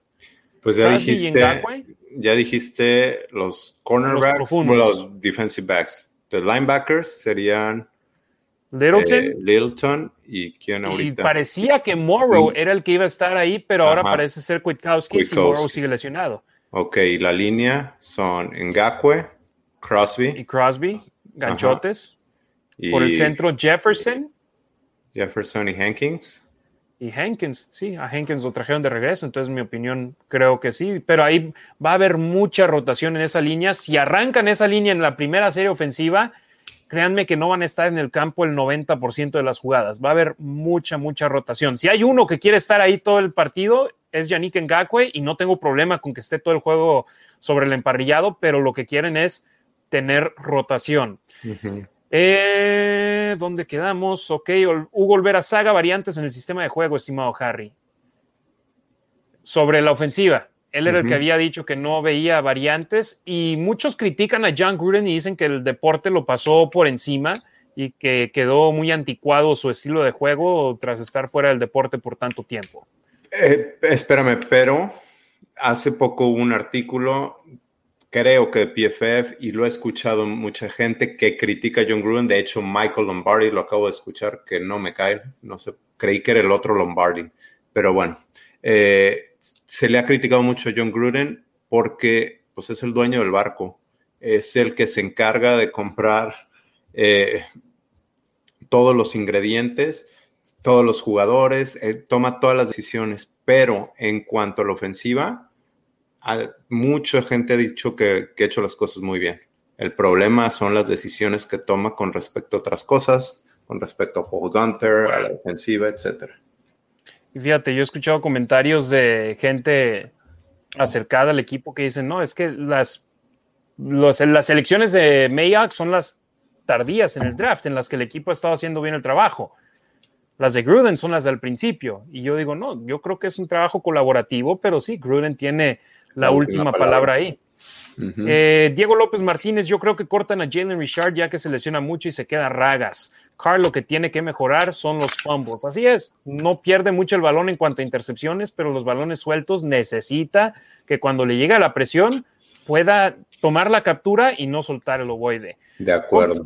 Compa Marines, solo la ofensiva, la duda es su línea. César Tejeda, excelentes variantes este 2021. Roberto Fernández, ofensivamente, ¿cómo ven al equipo? Se ven pocos ajustes y movimientos contrario a la defensiva es que no necesitaban ajustes y movimientos y se ve muy bien la ofensiva. Yo lo que digo, ya sabes lo que tienes de la ofensiva y de los equipos especiales. No le muevas. Ahora la defensiva es donde necesitas hacer tus cambios. ¿Qué pasó con el rumor de Jalen Smith? Pregunta compa Marines.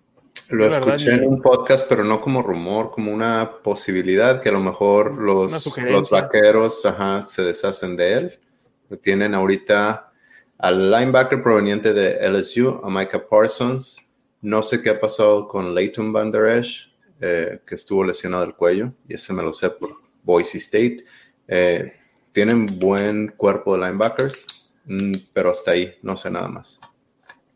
Darío Ramírez, buenas noches. En estas semanas cualquier cosa puede pasar. Me encanta cómo analizan. Felicidades. Gracias, Darío. César Tejeda, me gusta la línea defensiva. Bueno, comparado a lo que hemos tenido en los últimos años, a mí también. Eh, José Romero, saludos desde Juaritos. Cristian Morales Zamorano, saludos desde Chile a toda la Raider Nation. Fíjate, de Chile no recuerdo que nos hayan mandado saludos anteriormente y queremos seguir llegando allá a, nuestros hermanos sudamericanos, así que compartan los videos en YouTube. Nos está viendo Cristian, así que compártelo en YouTube, compártelo en tus redes sociales. Al buen Roy desde la Laguna, saludos a los Raiders Laguna y nos manda saludos a ti, Demian, y a un servidor. Saludos al buen Roy, a toda la banda ya de, Torreón. Diego López Martínez, ando muy optimista con la defensiva pese a ser pretemporada, pero sí se ve un cambio, en especial con la presión al mariscal de campo. Y fíjate, yo a veces no he visto tanto la presión del quarterback en esta pretemporada. Tuvimos que una captura, la de Nate Hobbs en el partido contra Seattle y una captura en el partido contra Los Ángeles, que fue la media de Muse y la media de, de Quisiera ver todavía más presión sobre, sobre ellos.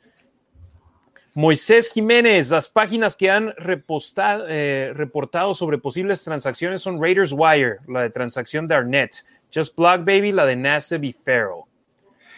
Eh, lo que yo les quiero comentar acerca de esas páginas, y, y, no es nada en contra de ellos, tienen que darle movimiento a las páginas. Nosotros aquí los vemos una vez por semana y les platicamos parte de lo que vimos y nuestro análisis, pero noticias y cosas que están sucediendo. Ellos necesitan los clics y no, no necesariamente que lo hagan, ay, necesito atención, pero a ver, think outside the box, piensa fuera de la caja, ¿qué podría pasar? Eh, dar cosas distintas a la Raider Nation para que los estén visitando. De hecho, para que le den clic al link en, en, Twitter y se metan a leer la nota. Eh, Raider Ramble de Mario Tobar eh, yo no los he leído mucho, pero alguna vez él decía, yo no necesito a alguien que me diga lo que ya estoy viendo, necesito a alguien que piense algo diferente. Y es por eso que así hago Raider Ramble. Y dije, ah, perfecto, y qué bueno que él sabe cuál es su proyecto. Y para algún tipo de personas o lector es Raider Ramble, para mí no, pero está chido, qué bueno que hace lo que le gusta. Sí, por ejemplo, tú y yo leemos mucho a The Athletic con Big uh y con um, Reed, el Review Journal con Vinny Bonseñor, la gente que está ahí no, y que te están reportando lo que ven, no te están dando su opinión. Exactamente. Eh, Armando Trejo con la bronca contra los carneros, ¿no va a afectar para algún jugador de Raiders en temporada regular? No, ahí no sucedió ninguna lesión, afortunadamente. Eh, y el propio Crosby dijo un día anterior, lo bueno es que podemos pelearnos aquí, no nos, no nos dan no nos multan, no nos expulsan, no pasa nada. Raider Nation Costa Rica, lo mejor que nos puede pasar es que Alex Leatherwood de verdad sea ese tackle derecho que todos, en especial Gruden y Mayak, queremos. Así es. Tomás Contreras, Raúl Alegre comentó en la entrevista que si Raiders no lograba la postemporada, tal vez se cortarían a Mayak y no a Gruden por su contrato. ¿Creen que se iría si no hubiera postemporada? ¿Quién sería Gruden? Eh, Meya, que es que dijo Raúl Alegre que él ve más como posibilidad de que si los Raiders no son exitosos este año, que Meya tal vez tenga la cuerda bien medidita. Mucha gente ha hablado de eso, eh, las personas de, Athletic y de otros. Eh, si alguien tiene que pagar los, o sea, hacerse responsable, ajá, alguien tiene que pagar los, platos rotos y no va a ser Gruden con ese contrato. Y no es, no es nada más lo que haya firmado, que realmente no sabemos, nadie tiene las especificaciones de ese contrato, sino, sino que Mark Davis, total de, Mark Davis. Exacto, y Mark Davis dijo, este es el día más feliz de mi vida. Entonces, tú haz lo que quieras y cabezas van a rodar, y quien sería la más alta después de Gruden sería Mayo. Exacto. Es, una posibilidad. Eh, Kevin Ayala, ¿cómo vieron a Alex Leatherwood en el partido contra los Rams? Yo lo he visto muy bien en estos dos juegos, ¿eh? Y lo he visto mejorar. Muy bien, exactamente. Abel JM, lástima de la lesión de Morrow, era el favorito de Gus sobre Nick. Oh, Kwiatkowski, es que los dos son Nick. Yo por eso me quedé, pues es el mismo. No, Nicholas Morrow sobre Nick Kwiatkowski. Sí, se ganó el puesto en los ojos de Gus Bradley. Y ahorita decimos el por qué. Porque los linebackers en la defensa de Gus Bradley se requiere más cubrir pase que carrera. Entonces Kwiatkowski su fuerte es la carrera. Raider Nation Costa Rica, eh, don Raúl Alegre no ve a Raiders para playoffs, él es muy conocedor, pero espero que se equivoque en esto, jaja. Y es, y es la, situación, nosotros, por ejemplo, sabemos que la línea ofensiva por el costado derecho fue cambiada completamente del centro hacia el tackle derecho, pero también sabemos que Andre James está ahí, pero para el resto del mundo de la NFL dicen, ¿quién carajos es Andre James? Nosotros sabemos que ha estado trabajando junto a Rodney Hudson por dos años, que ha estado con Tom Cable por más de dos años ya eh, enseñándole lo que tiene y que Cable está confiado en que puede ser el hombre que suple el lugar de Rodney Hudson. Colton Miller y Richie Incognito tienen una excelente relación con él. Y también Denzel Good Muchos dicen, ¿quién carajos es Denzel Good? Nosotros sabemos que fue el comodín que nos salvó de muchas cuando hubo lesiones por toda la línea ofensiva el año pasado, desde tackle derecho, guardia derecho y guardia izquierdo. Vimos su calidad el año pasado, pero muchos dicen, ¿quién carajos es él? Nosotros sabemos lo que tienen los Raiders y por eso nosotros estamos confiados de que se le puede competir a los Chiefs, a los Chargers y a los Broncos. El resto del mundo de la NFL está enamorado con Justin Herbert. El resto del mundo de la NFL le encanta la defensiva de los Broncos y toda la NFL sabe lo que son los Chiefs. Eh, nosotros sabemos lo que tienen los Raiders y por eso vemos que hay esperanzas de hacer buenas cosas. De acuerdo. Eh, veamos dónde quedamos. Carlos del Valle, etiquetó un amigo. Gracias, Carlos. Hugo Olvera Saga, yo también comparto este programón con el grupo de la Raider Nation México. Muchas gracias, Hugo. Raider Nation Costa Rica. ¿Qué podríamos ver distinto contra 49ers? ¿Es un partido como los primeros dos o se verá algo distinto y que sea provechoso para la temporada? Demia, normalmente la semana 3 es donde juegas a tus titulares una serie 2 o hasta un cuarto, dos cuartos. Después de la lesión de Javen White, creo que John Gruden no, quiere arriesgarlo. No, no, no va a haber eso. No creo que, que vamos a ver nada más jugadores como Ragas, Emmons, eh, los tackles. Creo que A, Raiders les gusta mucho Parker, evidentemente si no, no estuviera ahí. Eh, a ver qué más puede sacar. Sí, Nick Martin lo veremos en acción mm, por lo menos la primera mitad y Jimmy Morris. Quizás Morris y más para ver si se queda en el equipo de prácticas. Eh, eh, John Simpson. en cuanto a receptor, los, las alas cerradas, yo me he quedado decepcionado de que mi gallo Matt Bushman no está viendo tanta actividad. Yo también esperaba ahí un poquito más de él. La verdad, no veo nada especial en, eh, este chavo Bowers, no veo nada especial en Ellis. Y creo que Bushman podría tener algo y no lo han utilizado. Pues yo también creo, pero eh, lo que tú y yo siempre decimos y algunas, algunas otras personas, ellos saben por qué no ha jugado. Quizás no lo están viendo en, en las prácticas y pues no, no le dan cuenta. Ellos saben más que nosotros. Un pato que habla dice que le encanta Hubs, pero después dice, sin postemporada se debe de ir Car y mucha compañía. Anabel Lara, saludos mis queridos hermanos desde la Wrecking Crew, Chihuahua y Meros Meros. Un abrazo grande. Anabel, un abrazote, te queremos mucho, hermana. Luis Mendoza, ya que llegue la temporada, Go Raiders. Omar García, ¿ustedes qué piensan sobre lo que dijo Raúl Alegre sobre la mesa caliente de Meya? Yo creo que Gruden también debería estar en esa situación. Gruden dijo que en cuatro años tendría a los Raiders en playoff y si no llegara a pasar, dijo que devolvería los millones que le dieron por el contrato. Ya hablamos de eso, ya, ya hablamos de la situación y creemos que Meya que está en más riesgo que Gruden por la buena relación que Gruden tiene con Davis, que es de toda su confianza. Entonces, eh, ahí está nuestro comentario, ¿no? Sí, por otro lado, Dubois estuvo publicando al final de la temporada cuántos eh, coaches habían tenido que, cuántos coaches habían sobrevivido tres temporadas sin playoffs. Ninguno, solo Gruden en los últimos no sé cuántos años, 20 años o no sé cuántos. Y en cuanto a los millones, eh, por ahí hay un artículo que el, contrato de Gruden está bajo a comparación de lo que le ha traído a Raiders en cuanto a return on investment, retorno de inversión. Eh, y, por ejemplo, no desconocemos el contrato de Belichick. Sí se escucha mucho, 100 millones de dólares, pero son por 10 años, son 10 al año y no es tantísimo después de lo que él ha traído a Raiders. Sí, yo lo que he leído es que otra gente dice, mira, para un equipo promedio puedes pagarle a un coach dos millones o tres millones por año. Digo, pero esa no es la meta. La meta es querer hacer cosas grandes y también la llegada de John Gruden, cuánta publicidad no le trajo a los Raiders. Era el rostro que se tenía fuera del estadio cuando se estaba construyendo. ¿Por qué? Porque era el coach que ibas a traer cuando llegara el equipo a Las Vegas. Era un coach al cual la gente en Oakland lo amaba. Exacto, a eso me refiero. ¿eh? Entonces, controversial para algunos, en mi punto de vista, una transacción donde regresas a alguien que la Raider Nation tiene bien identificado con nuestros colores. Y te voy a decir algo, Harry, no es mi dinero, ¿eh? que hagan lo que quieran con ese dinero. Ni es dinero que le afecte al tope salarial. Exacto, también es algo que mucha gente no entiende, es de que puedes seguir trayendo a jugadores sin que te afecten esos millones en contra de, las contrataciones.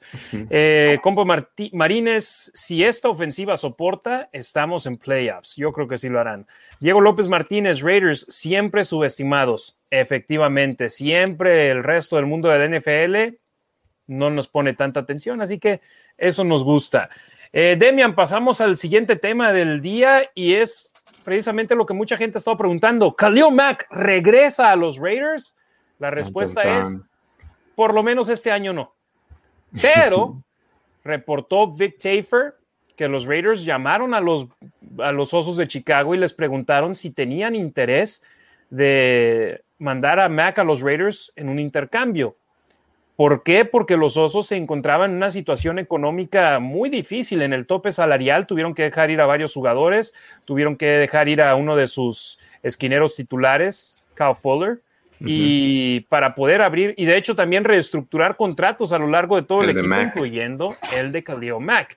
Entonces los Raiders, antes de que sucediera eso, hicieron su tarea y dijeron, ¿sabes qué? Vamos a ver qué sucede. Hablaron, preguntaron, no estamos interesados. Entonces ahí está la situación. A los Raiders les hubiera gustado traer de regreso a Max si había un intercambio que les beneficiara. A final de cuentas, no sucedió. Esto fue antes de la agencia libre, antes de que trajeran a Yannick Ngakwe. Y mira, yo, Demian, en estos momentos estoy contento de tener a Yannick Ngakwe por 13 millones de dólares por dos años y un jugador que está hablando de una manera súper positiva del equipo, que lo vemos enamorado de los colores negro y plata y eso que todavía no ha disputado un solo juego con el equipo.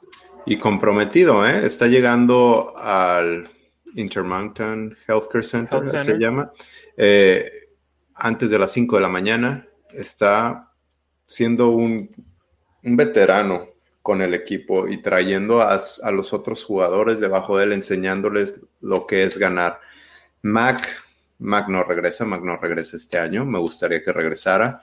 Lo que yo creo que lo que Tayford quiso hacer era decirle a la Raider Nation, hey, Gruden quiere ganar Hace no mucho escuché a Kyle Brandt de Good Morning Football, ah, creo que se llama el programa de NFL Network, NFL Network. tirándole a Gruden.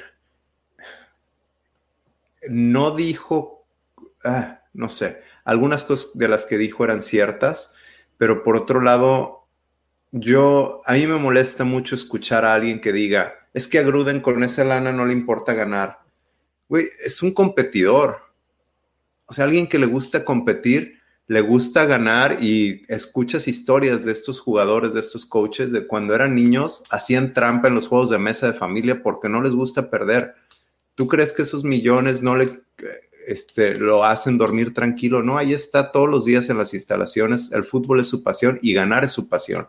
Y ese es, eso es lo que quería hacer con esa última bala, era tratar de regresar a Mac a Raiders y tener alguien, un líder en la defensa con el que pudiera contar.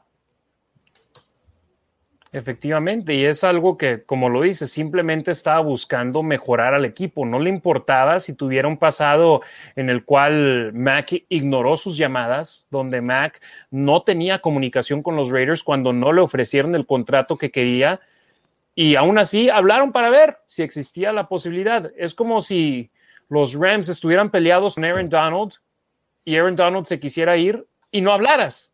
Tienes que hablar, simplemente porque existe la posibilidad. Y ahí los osos estaban en una situación negativa en cuanto al tope salarial, tenían que llegar a un cierto número y los Raiders dijeron, les podemos ayudar con eso y tenemos espacio para tener a Khalil Mack. Entonces, eh, no sucede este año, pero como veo aquí un comentario de César Tejeda, va a suceder lo mismo que pasó con Charles Woodson.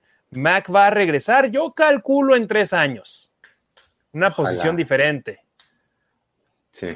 También la posición de la defensiva es más exigente en contra de tu cuerpo y Woodson, ahí lo vimos con una carrera muy longeva y que pudo mantener su habilidad cambiando a la posición de safety y haciendo jugadas a la defensiva lo más difícil que pueda tener una carrera así de larga, ¿no? Creo que esa gente libre hasta el 2025 por ahí leí. Y ya va a estar veterano. Julius Peppers eh, tuvo una carrera bastante larga, pero no fue el Julius Peppers al inicio de su carrera. estuvo con los, con los Bears, con los Packers, regresó con los Bears, no se estuvo yendo y viniendo por ahí y luego con los, con los Panthers para retirarse me gustaría que regresara Mac, pero una de esas es nada más la, nostalgia. Exacto, y lo vamos a ver en el estadio Allegiant en esta temporada, cuando visite a los Raiders. ¿no? Eh, veamos, un pato que habla, los que quieren a Mac de regreso son los mismos que se la pasan llorando con la, por la ex. Seamos hombres. Kevin Ayala, Harry y Demian, si volvieran al inicio de la agencia libre este año y tuvieran el poder de traer a Khalil Mack o a Yannick Ngakwe, ¿a quién traerían? Buena pregunta. Mira, sabiendo que cuesta Ngakwe 13 millones de dólares. Ah, bueno, sí. Me voy con Ngakwe. Yo cuando me enteré que habían firmado Ngakwe, dije, wow, ¿cuánto nos costó? Y que voy viendo cuánto nos costó, dije, ¿qué carajos hicimos? Pero de una buena manera, ¿cómo, lo hicimos? O sea, yo estoy encantadísimo. Y sobre todo ahora, escuchando lo que dice del equipo, yo veo a Ngakwe quedándose con los Raiders por muchos años con contratos así, Demian. Pues ojalá, pero también creo que le está apostando, ¿no? Por si, si le va bien, pues sacarle mucha más lana a Raiders o a quien se deje. Pero hasta eso, por ejemplo, si su valor se duplica. Quiere decir que hizo las cosas bien. Ajá, se duplica y cuesta, no sé, 22 millones de dólares. ¿Cuánto gana Mac por año? Eh, no me acuerdo. A ver, Khalil Mack. Tenía, tenía Gruden, digo, Carr tenía como 21, Mark 23, 25. ¿Cuántos? Sí, su contrato, seis años, 141 millones de dólares. Es, es, lo, que, lo que costó. Entonces, 141 entre 6, 23 y medio en promedio por año. Por decir, si sube en Gakwe por su calidad de 13, su valor, a 21, yo creo que a los Raiders les dice, ¿saben qué? Sí, me están ofreciendo 22 allá, pero me quedo aquí por 17. O hasta 23, porque el contrato en Mac fue hace tres años. Entonces, ahorita los que van a firmar ahorita. Ajá, los que van a firmar ahorita va a ser por mucho Van a querer más arriba de él. Exactamente. Pero hasta eso, en Gakwe todos creíamos que iba a agarrar un contrato de ese tipo, de, por tirándole a los 18 y 19 y se quedó con los Raiders por 13 por año por dos temporadas. Entonces yo lo que creo es, se va a enamorar del equipo, se va a enamorar de la ciudad, se va a identificar con los enamorado. Exacto, y de decir, tengo a mi dúo dinámico aquí, ya sé que por mi culpa ya no tienen sal y pimienta, pero les voy a dar al Cóndor y al Huracán y les vamos a ganar partidos. Entonces, me, hubiera encantado que regresara Mac, pero luego te da un golpe duro en el tope salarial. Y por eso los Raiders no se quedaron con él. Y así son las decisiones. En cuanto a jugador, sí creo que es mucho mejor jugador Mac que Gato. Y es por eso el salario. Ahí está. Exacto. Eh, a ver, ya empezaron a llegar más comentarios. Ok, el de Kevin fue el último. Saludos a él que nos está viendo en YouTube. César Tejeda, yo con Cary Gruden hasta el final. Feo Core, Mac va a volver cuando sea cascajo, pues no sirve mucho. Quizás, quizás es lo que yo decía. Compa Marines, ¿para qué queremos a Max si vamos a ganar el Super Bowl sin él? Ojalá y sí. Ignacio Alarcón, primera vez que estoy de acuerdo con el pato. Olviden a Mac. Omar García decía 25 millones de dólares, cerca de ahí. Eh, Moisés Jiménez, la salida de Mac fue el mayor error de Gruden. Me imagino a Mac jugando con Crosby o mejor con una selección del draft número 4 en lugar de Farrell. La situación ahí hubiese sido, si te quedas con Mac, tal vez ah, necesitas draftear a un quarterback novato y jugar con él por cuatro años con un salario moderado. Que si los Bears no lo soltaron ahorita, ahora con Justin Fields, que toda la ciudad está vuelta loca, ya los vas a ver esta semana que vengas para acá, Harry. Eh, se puede quedar otros cuatro años o extenderle contrato sin problemas. Pero es la cosa, ¿y si Fields no funciona? Pues sí. Y es eh, los mariscales de campo novato es un volado, hermano te puede acabar funcionando y revoluciona tu, franquicia como sucedió con Patrick pues, Mahomes, o te puede acabar pasando como le sucedió a ustedes, bueno, digo a ustedes, a la gente de Chicago con Mitch Trubisky. De acuerdo, pero es Mitch Trubisky que hizo pedazos a los Bears esta semana. Este, pero estaba escuchando... No, hizo pedazos a los rivales de los Bears. No, no, esta semana jugó con los Bills contra Bears aquí. Pero ya ni me acordaba. sus primeros cuatro drives fueron de touchdown. Y ya, pues, la carrilla era. Entonces, el problema son los Bears y no Trubisky. este. Pero yo ni sabía que Trubisky estaba con Buffalo. Yo pensaba que seguía en Chicago, pero no, sí es cierto. Tienen a Foles, a Dalton y a Fields. No en ese orden, obvio. Estaba escuchando las estadísticas que ahorita los corebacks novatos tienen más probabilidades de ser exitosos que antes y lo que ha sucedido. Entonces, pues ya veremos qué pasa. Eh, Isaac Swaller, pues qué chiste. Entonces regresen a Mari Cooper también y si quieren y que le quite juego a Brian Edwards y a Henry Ruggs sobre regresar a Mac. Dice, ¿para qué lo regresan? ¿Para qué quiero a Cooper? Dice. Pero este no jugaba con Raiders se sentaba. ¿Amari? Sí. Ah, yo sí lo vi jugar bien en el 2016. Ah, pues y luego los otros años. Se, le iban se desconectaba. Los balones se le iban de las manos. Sí, pero se desconectaba. Y lo ha hecho con los Cowboys igual. No solo los drops, pero se ha sentado. Phil Core dice, nah, Mac es diferente a Woodson. Woodson fue completamente comprometido en Raiders y Mac no. Yo, yo cuando, cuando Mac estuvo con los Raiders, yo sí lo vi dar el 110%, ¿eh? No, o sea, si bien al final tuvo ese problema de que los Raiders no lo quisieron hacer el mejor ala, mejor ala defensiva pagado, cuando estuvo en el campo entregó el todo de sí. y, fue... Y, eso con defensas medio, él, él hizo ver a defensas mediocres como una defensa mala. En el 2016, ¿qué fue? ¿La defensa número 20? Ajá. Imagínate, sin él, ¿qué número hubiesen sido? Igual que Ah, este no. año, 30. Sí. Sí, pues sí, sí. la del año pasado, el 2020, fue una defensa mediocre. Súmale a Khalil Mack y tal vez te sube a un 20. Entonces, es a lo que yo me refiero. O sea, sin él, esa defensa hubiese sido terrible. Y mira, la pongo una situación similar. La ofensiva del año pasado con esa defensa del 2016 hubiese llegado a los playoffs. Y no, nada más por Khalil Mack. Entonces, no puedo criticar que haya no haya tenido esfuerzo en el campo porque sí lo tuvo. Eh, ¿Dónde más quedamos? Entonces dice, ese no, ese que jamás vuelva, me imagino hablando de Mac o de Cooper. Hugo Albuera Saga, Mac es el mejor y quiera los Raiders, no pueden hablar mal de él. Yo, yo, no estoy hablando mal de él. Un pato que habla pone una, un emoji de risita. Odín Mendoza le responde a Phil Core, obviamente, brother. César Tejeda, hablando de quarterbacks novatos, el número uno del draft de los Jaguares lo vi en el juego y no me gustó lo que vi hablando de Trevor Lawrence. Trevor Lawrence. Digo, hablando de quarterback novatos, ¿vieron ese juego de Monday Night? Vi partes del partido, no todo, pero Lawrence no, no se dio nada espectacular. Lamentablemente, el running back que agarraron tarde en, el, en, la primera ronda del draft sufrió una lesión, está fuera todo el año y es a lo que vamos otra vez. Querían que estuviera colaborando en la ofensiva, pero lo estaban jugando en el partido de pretemporada y ¿qué pasó?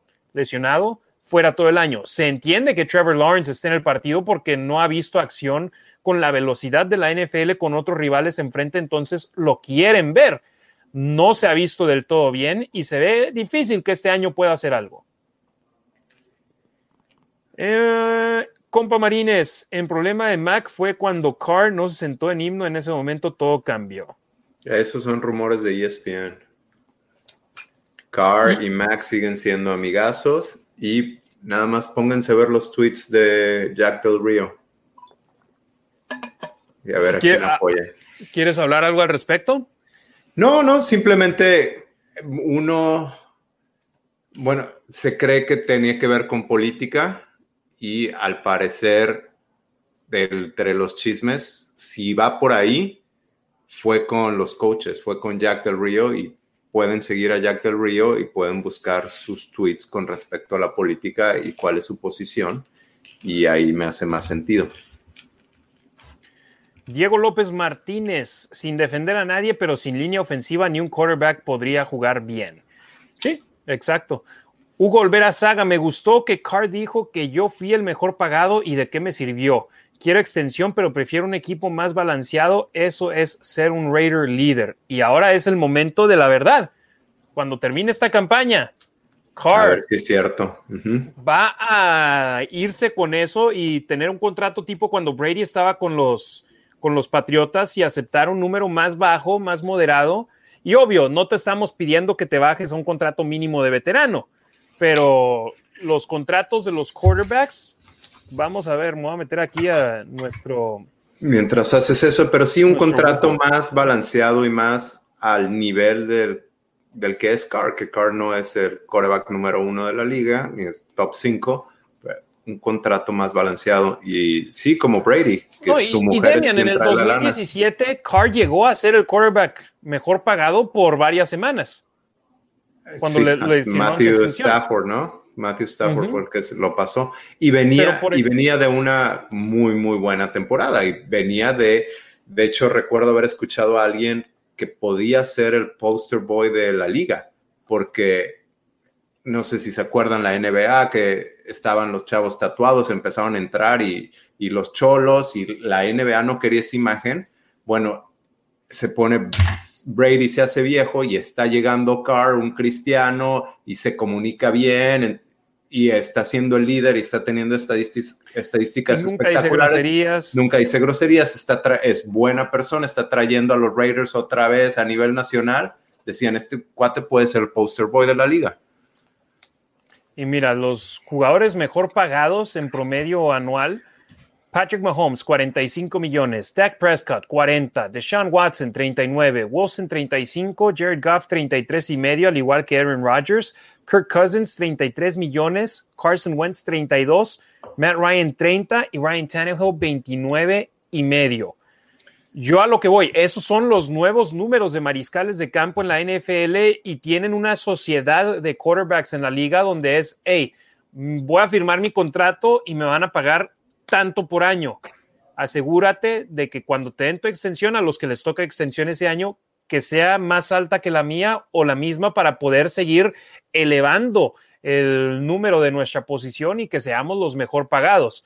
Entonces, eso, por ejemplo, Carr consiguió su extensión, le dijo a Stafford, este es mi número, asegúrate de estar por encima de ese número para que la posición siga escalando de ese nivel. Yo, si Carr se acaba conformando con 20, 25 millones en su siguiente contrato, creo que es un buen número. ¿Cuál y qué número dijiste que era el décimo? El décimo es 29 y medio. No, yo creo que por ahí anda. Tirándole a los 30. Sí, 30, arriba de 30. Dice. Mira, si tiene la lealtad que él dijo, yo quiero ganar aquí, y no quiero ganar en otro equipo y quiero que el equipo sea más completo y todo, me gustaría que estuviese, no necesita más dinero, él mismo lo dijo. Yo viví una vida muy humilde y el dinero no es tanto la diferencia. Y si no le importa lo que los otros quarterbacks digan de él, ¿cuánto dinero estuvo ganando Tom Brady que ni siquiera estaba en el top 10 de la posición, Demian? Pues lo sigue siendo, ¿no? Brady con los, con los Buccaneers creo que, digo, no sé en qué cuál está, pero no gana mucho. Sí, ahorita dijimos el top 10 y ninguno de ellos apareció. apareció, entonces ahí la situación. Eh, pero sí, interesante ahí la pregunta por parte de Hugo Olvera, dice, ¿quieres un líder ahí? Roberto Núñez, y luego también, en Nevada no hay, hay impuestos estatales. Entonces, si en California necesitaba 26 millones por año para quedarse con 18, en Nevada, si si haces 26, te quedas con prácticamente todo de ese dinero. Entonces, un beneficio para él estando aquí y para otros jugadores también. Eh, sin duda es el mercado, dice Roberto Núñez. Ricardo Estrada, Max solo volverá a ser Mac hasta, hasta que vista de negro y plata, mientras seguirá siendo lo que es Chicago. Bueno, pero hasta ahí. Eh, promediará 40, dice Roberto Núñez, sobre los quarterbacks, ¿no? Los quarterbacks, ajá. César Tejeda, de los quarterbacks que mencionaste y sus sueldos, ¿quiénes de los de verdad lo valen? A ver, vamos a la lista. Creo que lo valen Mahomes, Wilson, Rodgers, Prescott, perdón, Mahomes, Prescott, Wilson. Watson los vale, pero ¿va a volver a jugar, Demian? No sé. Creo que cuatro, tal vez de los diez. Yo sí estoy dispuesto en decir ten la, llave de, nuestro, de nuestra franquicia y échanos para adelante. Y son los que, los que mencioné, Mahomes, Prescott, Wilson y Aaron Rodgers. Pero, por ejemplo, yo no me gustaría que el equipo gastara tanto. Sí, pero, por ejemplo, que los valga ahorita. En Green Bay los llevó al juego del campeonato de la Conferencia Nacional. Y creo que teniéndolo a él, ese equipo es de playoffs con la posibilidad de ganar. Sin él, este equipo es un comodín, hablando de los empacadores. Pero, por ejemplo, yo no pagaría más de 30 millones por eh, Jared Goff, por Kirk Cousins, por Carson Wentz, por Matt Ryan y hasta por Ryan Tannehill, que me parece que el sistema de Tennessee lo está beneficiando de gran manera y que lo hizo convertirse en un jugador mucho más efectivo, pero estaríamos hablando de sacarlo de ese sistema lo vale en ese sistema, con Derrick Henry siendo el caballo de batalla y siendo un jugador súper productivo. Eh, esa fue, gracias César por la pregunta. Un pato que habla, yo le pagaría a Carr su extensión con al menos siete ceros, pero a la derecha del punto. Compa Marines, pero próximo año sube tope salarial, DVD. Eh, de todas maneras, creo que Carr no va a querer que ser un top 5 de los mejores pagada, pagados. Y dices, soñaba serio, Harry. Eh, Toño Granadino, dice, dijo Roberto. Toño Granadino, Jack del Río. Eh, él solo destruyó el vestidor. de acuerdo, el de Kansas y hasta ahí, dice Hugo Olvera Saga. Hugo Olvera Saga. Prescott. Prescott sí los vale, Demian, ¿no? No sé. En mi opinión, sí. A, mí no me, no me gustaba. Después de la temporada pasada se veía muy bien y se lesionó. Y tiene muchas armas este año. José Quintero, hola, con tanto titular linebacker lesionado, ¿crees que aún podemos ser eh, competitivos? Mira, Kwiatkowski debe volver pronto. Y con ello tienes a Kwiatkowski y a Littleton. Muse lo hemos visto competir y se ha visto bien. Eh, las dudas son Morrow, ya que hoy dijo Gruden que posiblemente esté lesionado más que Javen White y eso me motiva para pensar que lo de Javen White no es tan grave. Y yo la verdad a Javen White, después de lo visto hasta el momento y de lo que vimos de la campaña pasada en los cuatro partidos que jugó, no me desanimo en darle un espacio en la rotación. No, definitivamente no. Estaba, te, te estaba escuchando a los de Tape Don't Lie, Billy Williams estaba explicando algunas de las jugadas de Javin White y cómo está tomando decisiones de, un veterano, de un linebacker veterano. no sé, métanse, explica los detalles y como que se veía muy bien. Un pato que habla, yo no pagaría ni 25 centavos por Derek Carr. Y Roberto Núñez dice ni por error. Andrea Aguilar dice, me mudé de Twitter, ya nos está viendo por Facebook. Saludos a la chiva. Compa Marines, ¿cuánto más o menos pedía KJ Wright? Demian, tú dijiste un número que viste ahí en las redes, ¿no? Sí, 7 millones, por ahí alguien también dijo 7, 9 millones. Yo leí que andaba por los 7, lo que estaba pidiendo. Ahí terminamos las preguntas al momento que nos han llegado y vamos al siguiente tema del día donde, o bueno, Isaac Swaller dice, es que Carr es nuestro quarterback, ya impuso récords en la franquicia y siendo sinceros, no veo a Mariota sacando adelante al equipo. Lo veo como un quarterback como los anteriores que tuvimos antes de la llegada de Carr, solo con un par de partidos buenos. Y sí, antes de entre Gannon y Carr, ¿qué te gusta? Carson Palmer, Jason Campbell, fueron los más rescatables. Oye, ¿viste el video que sacaron sacó Raiders en sus cuentas de redes sociales de Jason Campbell? No, no lo he visto. ¿Cuándo lo sacaron? Eh, en la semana, la semana pasada o esta semana. No, no vi. ¿Qué, pasó? Eh, están jugando contra Seattle y está en la banca y le dicen, te hablan. Y dijo, ah, pues el coach de quarterbacks y era Mr. Davis. Y le dijo, quiero que lances la pelota largo. Y creo que la llamaban 999, creo, la jugada. Y este, y ya pues nada más, ok, dijo, mi pedo. Y va con el coach y le dice, quiere que mandemos la pelota largo, pero están jugando cover 2 y en esa cobertura no podemos lanzar esa, pues es lo que quiere, hazlo. y la lanza, la pone entre dos, entre dos profundos y se va de touchdown. Creo que era Darius Hayward Bay, no, no estoy seguro. No estoy seguro quién fue, pero está bueno, lo voy a buscar. Eh, y Hugo Olvera Saga dice, qué buen video, ahí tengo ahora que, ir a buscarlo yo. Compa Marines, cortando a Richard, ¿se podría completar ese número para write el pago? No, todavía tendrías que cortar a más elementos. Ram, saludos Nación. Así que ahora sí vamos a cortar ese tema ya sobre los... Eh, y te, dicen si era Hayward Bay, el jugador al que le completó el pase. Pasamos de Mac Carr y todo lo que estamos hablando de los Raiders en ese aspecto para hablar de una situación positiva.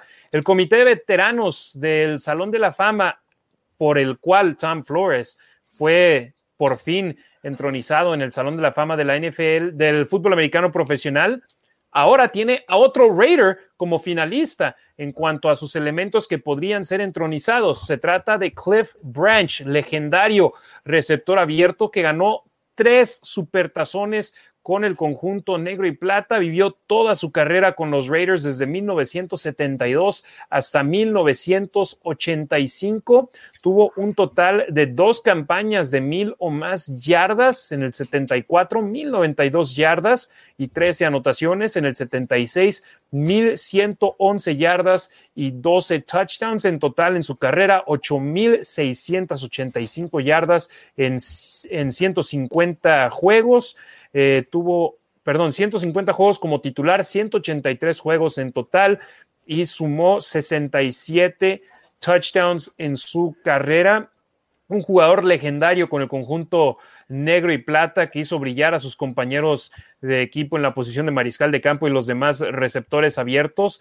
¿Por qué? Porque speed kills, la velocidad mata y un velocista que Al Davis estaba enamorado de él. ¿Por qué? Porque traía los resultados y el estilo de juego que le gustaba a Al Davis. Y por fin es finalista para el Salón de la Fama. Ahora necesita completar el 80% de los votos para que pueda ser entronizado. Lamentablemente, Cliff Branch eh, no está en vida, entonces sería un reconocimiento póstumo, pero un reconocimiento más que merecido. E igual que Tom Flores, se han tardado demasiado en por fin meter a este jugador de los Raiders. Si metiste a Pierce en el año, esta temporada, el, de los Vaqueros, Branch merecía haber estado antes de él en el Salón de la Fama.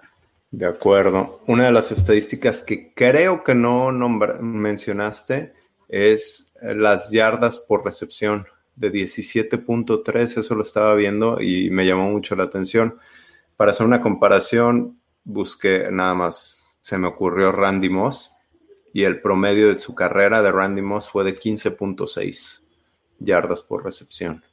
No sé quién, quién, qué otro deep threat se te venga a la mente, pero son buenas, ¿no? Eh, también vi un artículo de PFF eh, muy interesante porque hicieron, ajustaron con modelos matemáticos cuáles serían por temporada, eh, si, la, si, multiplican un número por temporada para, para los números de los receptores que ya no juegan en esta era, ¿cómo se clasificarían en cuanto a fantasy desde los receptores de 1970 a 2013?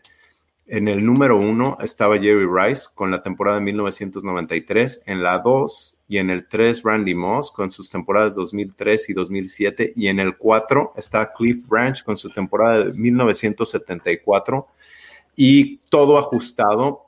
¿Por qué? Porque antes no se lanzaba tanto la pelota, etcétera. Y con esa fórmula que sacaron, decía que hubiera recibido 1092 yardas para 13 touchdowns y Fantasy Points de 187. Y nada, otras estadísticas, pero me llamó mucho la atención que estaba en número 4 detrás de Jerry Rice y Randy Moss. Exacto, entonces una leyenda, un jugadorazo y que muchos en la Raider Nation tuvimos el honor de poder conocer porque por lo general tenía firmas de autógrafos, ya sea en la Raider Image que se tenía en Oakland a unas cuadras del estadio del Coliseo y si no en el Walmart que estaba cruzando la calle y también hacía muchas firmas de autógrafos en otras ciudades. Entonces eh, yo tuve el honor de conocerlo, eh, nos tomamos una foto, impresó uno de sus anillos de campeón del Super Bowl y un tipazo se portó a todo dar. Tengo su autógrafo guardado. Eh, no sé si lo tenga aquí, pero lo tengo guardado y no lo, no lo dejo ir. Y esas son las leyendas, eso es la Raider Nation, eso es el conjunto negro y plata, donde si bien en el presente estamos batallando para tener en ocasiones referentes del equipo, sobre todo en las últimas dos décadas, nuestra historia tiene al equipo donde está en estos momentos, donde ya tienen una nueva casa, donde tienen una historia que ahora quieres replicar y tener al equipo de nueva cuenta en los primeros planos, porque hay tantos miembros del Salón de la Fama del conjunto de los Raiders ¿Por qué? Porque tienes esa historia en la cual, por eso Los Ángeles es territorio Raider, por eso eh, Oakland y el área de la Bahía es territorio Raider y por eso en Latinoamérica los Raiders son uno de los equipos más populares, solo detrás de los Vaqueros, de los Steelers y de historia reciente también los Patriotas. Los Raiders están en el sitio número 4, o por lo menos lo estaban en el 2018 cuando jugaron en la Ciudad de México. Pues nada que agregar, Harry. Creo que ya era momento que se hiciera justicia. Bueno, todavía no se hace, pero hay grandes probabilidades de que termine dentro del solo. Lo positivo, Demian, es que esta posición de, del comité de veteranos no afecta a los, los otros lugares. Los de la era moderna, donde tienes un límite de personas que puedes elegir para el Salón de la Fama. Los del Comité de Veteranos son aparte, no te afectan a tu clase del 2021 del, en el comité actual. Entonces, eso es positivo y eso dicen, mira, si no votas por Cliff Branch, disculpa que diga esta palabra, eres muy ojete. Sí, e, eso es otra, eso es otra cosa importante que hay que mencionar. No están votando por Cliff Branch en lugar de otro jugador. Simplemente está la boleta, es sí o no. Y necesita, dijiste, el 80% de los votos, ¿verdad? O sea, simplemente es, pues ahí están los números, es ponerle sí. Y es por eso que entró Tom Flores sin problema hasta ahorita. Y esperemos que Cliff Branch se haga. Sí, Dick Vermeil es el otro elemento, el ex coach, en estar también en, el, en la lista del comité de veteranos. Solo son ellos Pero no están compitiendo, ¿verdad? Exacto, es simplemente darle un sí o darle un no y a final de cuentas no te afecta eh, a los que están votando de, mira, si meto a Cliff Branch, no le voy a dar su lugar a tal o cual jugador. Entonces, se le tiene que hacer justicia, por eso se creó este comité para poder darle espacios a gente. Y mira, Raúl Alegre lo dijo en la entrevista que acabamos de tener en esos momentos eh, al aire hace un par de horas. ¿Puedes escribir la historia del fútbol americano sin Tom Flores? La respuesta es no. ¿Puedes escribir la historia del fútbol americano sin Cliff Branch? La respuesta es no. Entonces necesitas meterlos al Salón de la Fama. De acuerdo.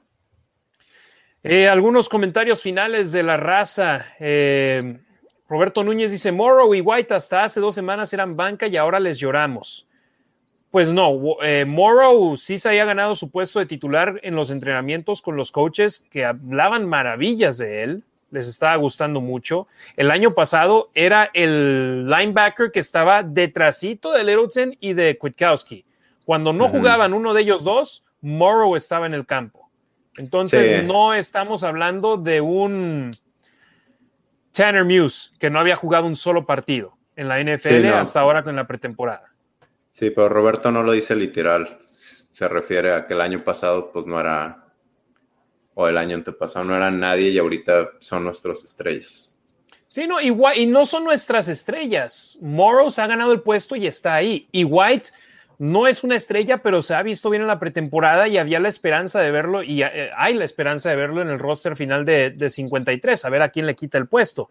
Pero creo que si White no te lo quedas en el roster de 53, posiblemente otro equipo vaya por él, ¿eh? porque, porque te digo eso, Demian, en los estadios, en el, en, la, en el press box, en el área de prensa, hay sitios separados para scouts de otros equipos. Y ahí están los scouts en los juegos. ¿Sí los has visto? Sí, tienen scouts en todos los estadios. Entonces. De ahí, de ahí espero que salga un tackle. ¿Verdad? Sí, claro. Pero, por ejemplo, los scouts de otros equipos sería difícil que ignoraran lo que hizo Javen White contra los Rams, que ignoraran lo que hizo Javen White contra los Seahawks y que dijeran, hey, cortaron a este chavo, hay que ir por él, el 53 de los Raiders. Raider Nation Costa Rica. Harry, ¿cómo se vive el ambiente en Las Vegas a vísperas del Monday Night Football? Perdón.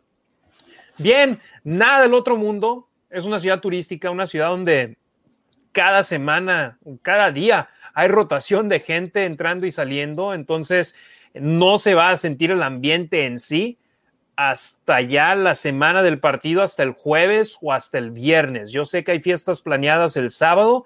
Saludos a los amigos del Wrecking Crew que van a estar en el Tommy Rockers.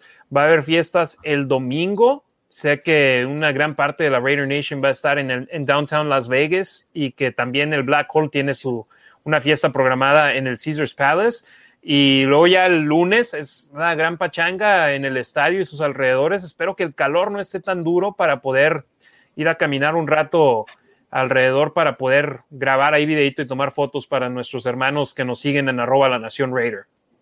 Eh, Diego López Martínez, ¿creen que puedan organizar un space en Twitter para que podamos hablar con toda la nación Raider?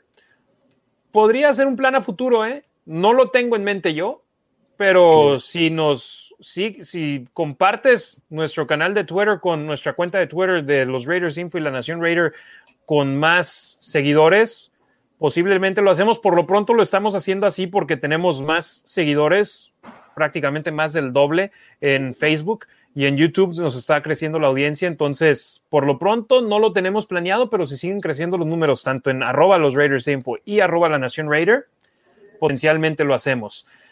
Ignacio Alarcón, con esos números, qué injusticia no meter antes a Branch. Justicia también a Plunkett.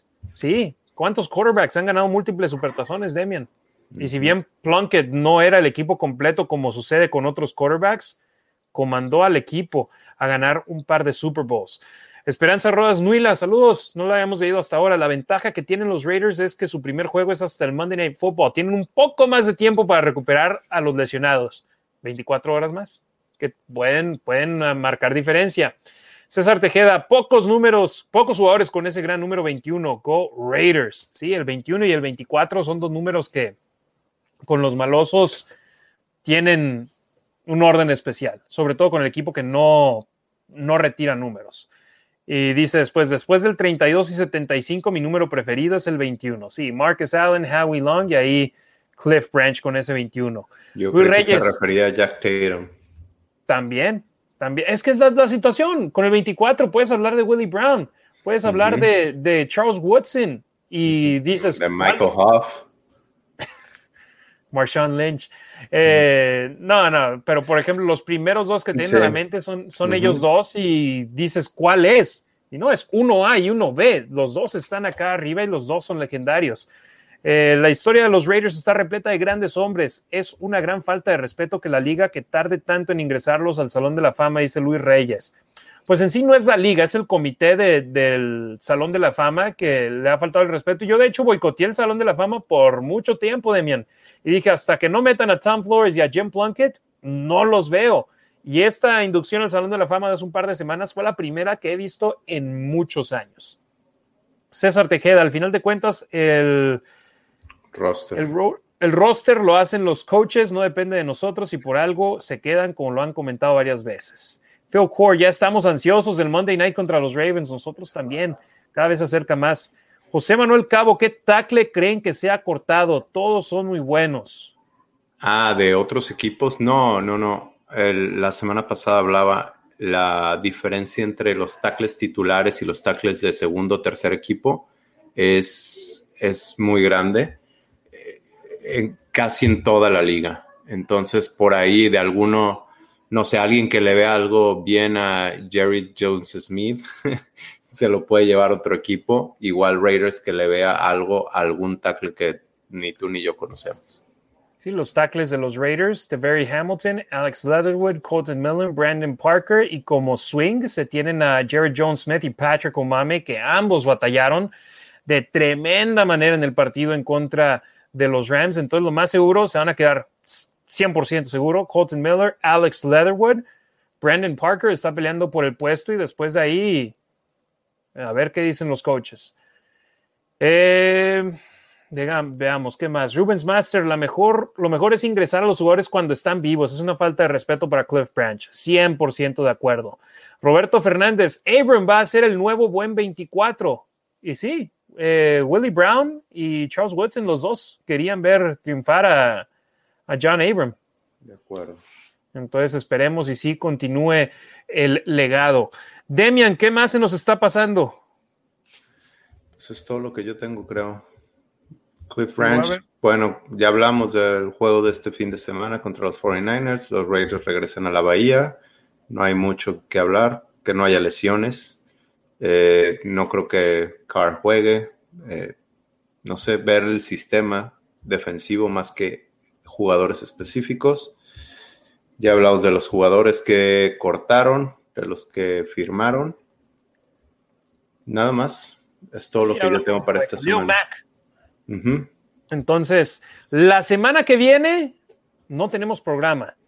Estamos eh, con semana de descanso en la Nación Raider, pero ¿por qué? Porque tenemos semana de bye también en actividad. No hay semana número 4 de pretemporada, pero estaremos ahí tanto en arroba los Raiders Info como en arroba la Nación Raider y con el buen Ricardo en arroba Razgit, R-A-Z-G-I-T, informando de los Raiders si sucede algo, algo grande, pero el episodio 18 de la Nación Raider será ya la semana previa al primer partido de la campaña regular entre los Raiders y los Ravens. Así que estén al pendiente de nuestras redes sociales y por supuesto tenemos ahí los dos cruzados y fíjate, Ignacio Alarcón dice, ¿cuándo sabremos la lista de los 53?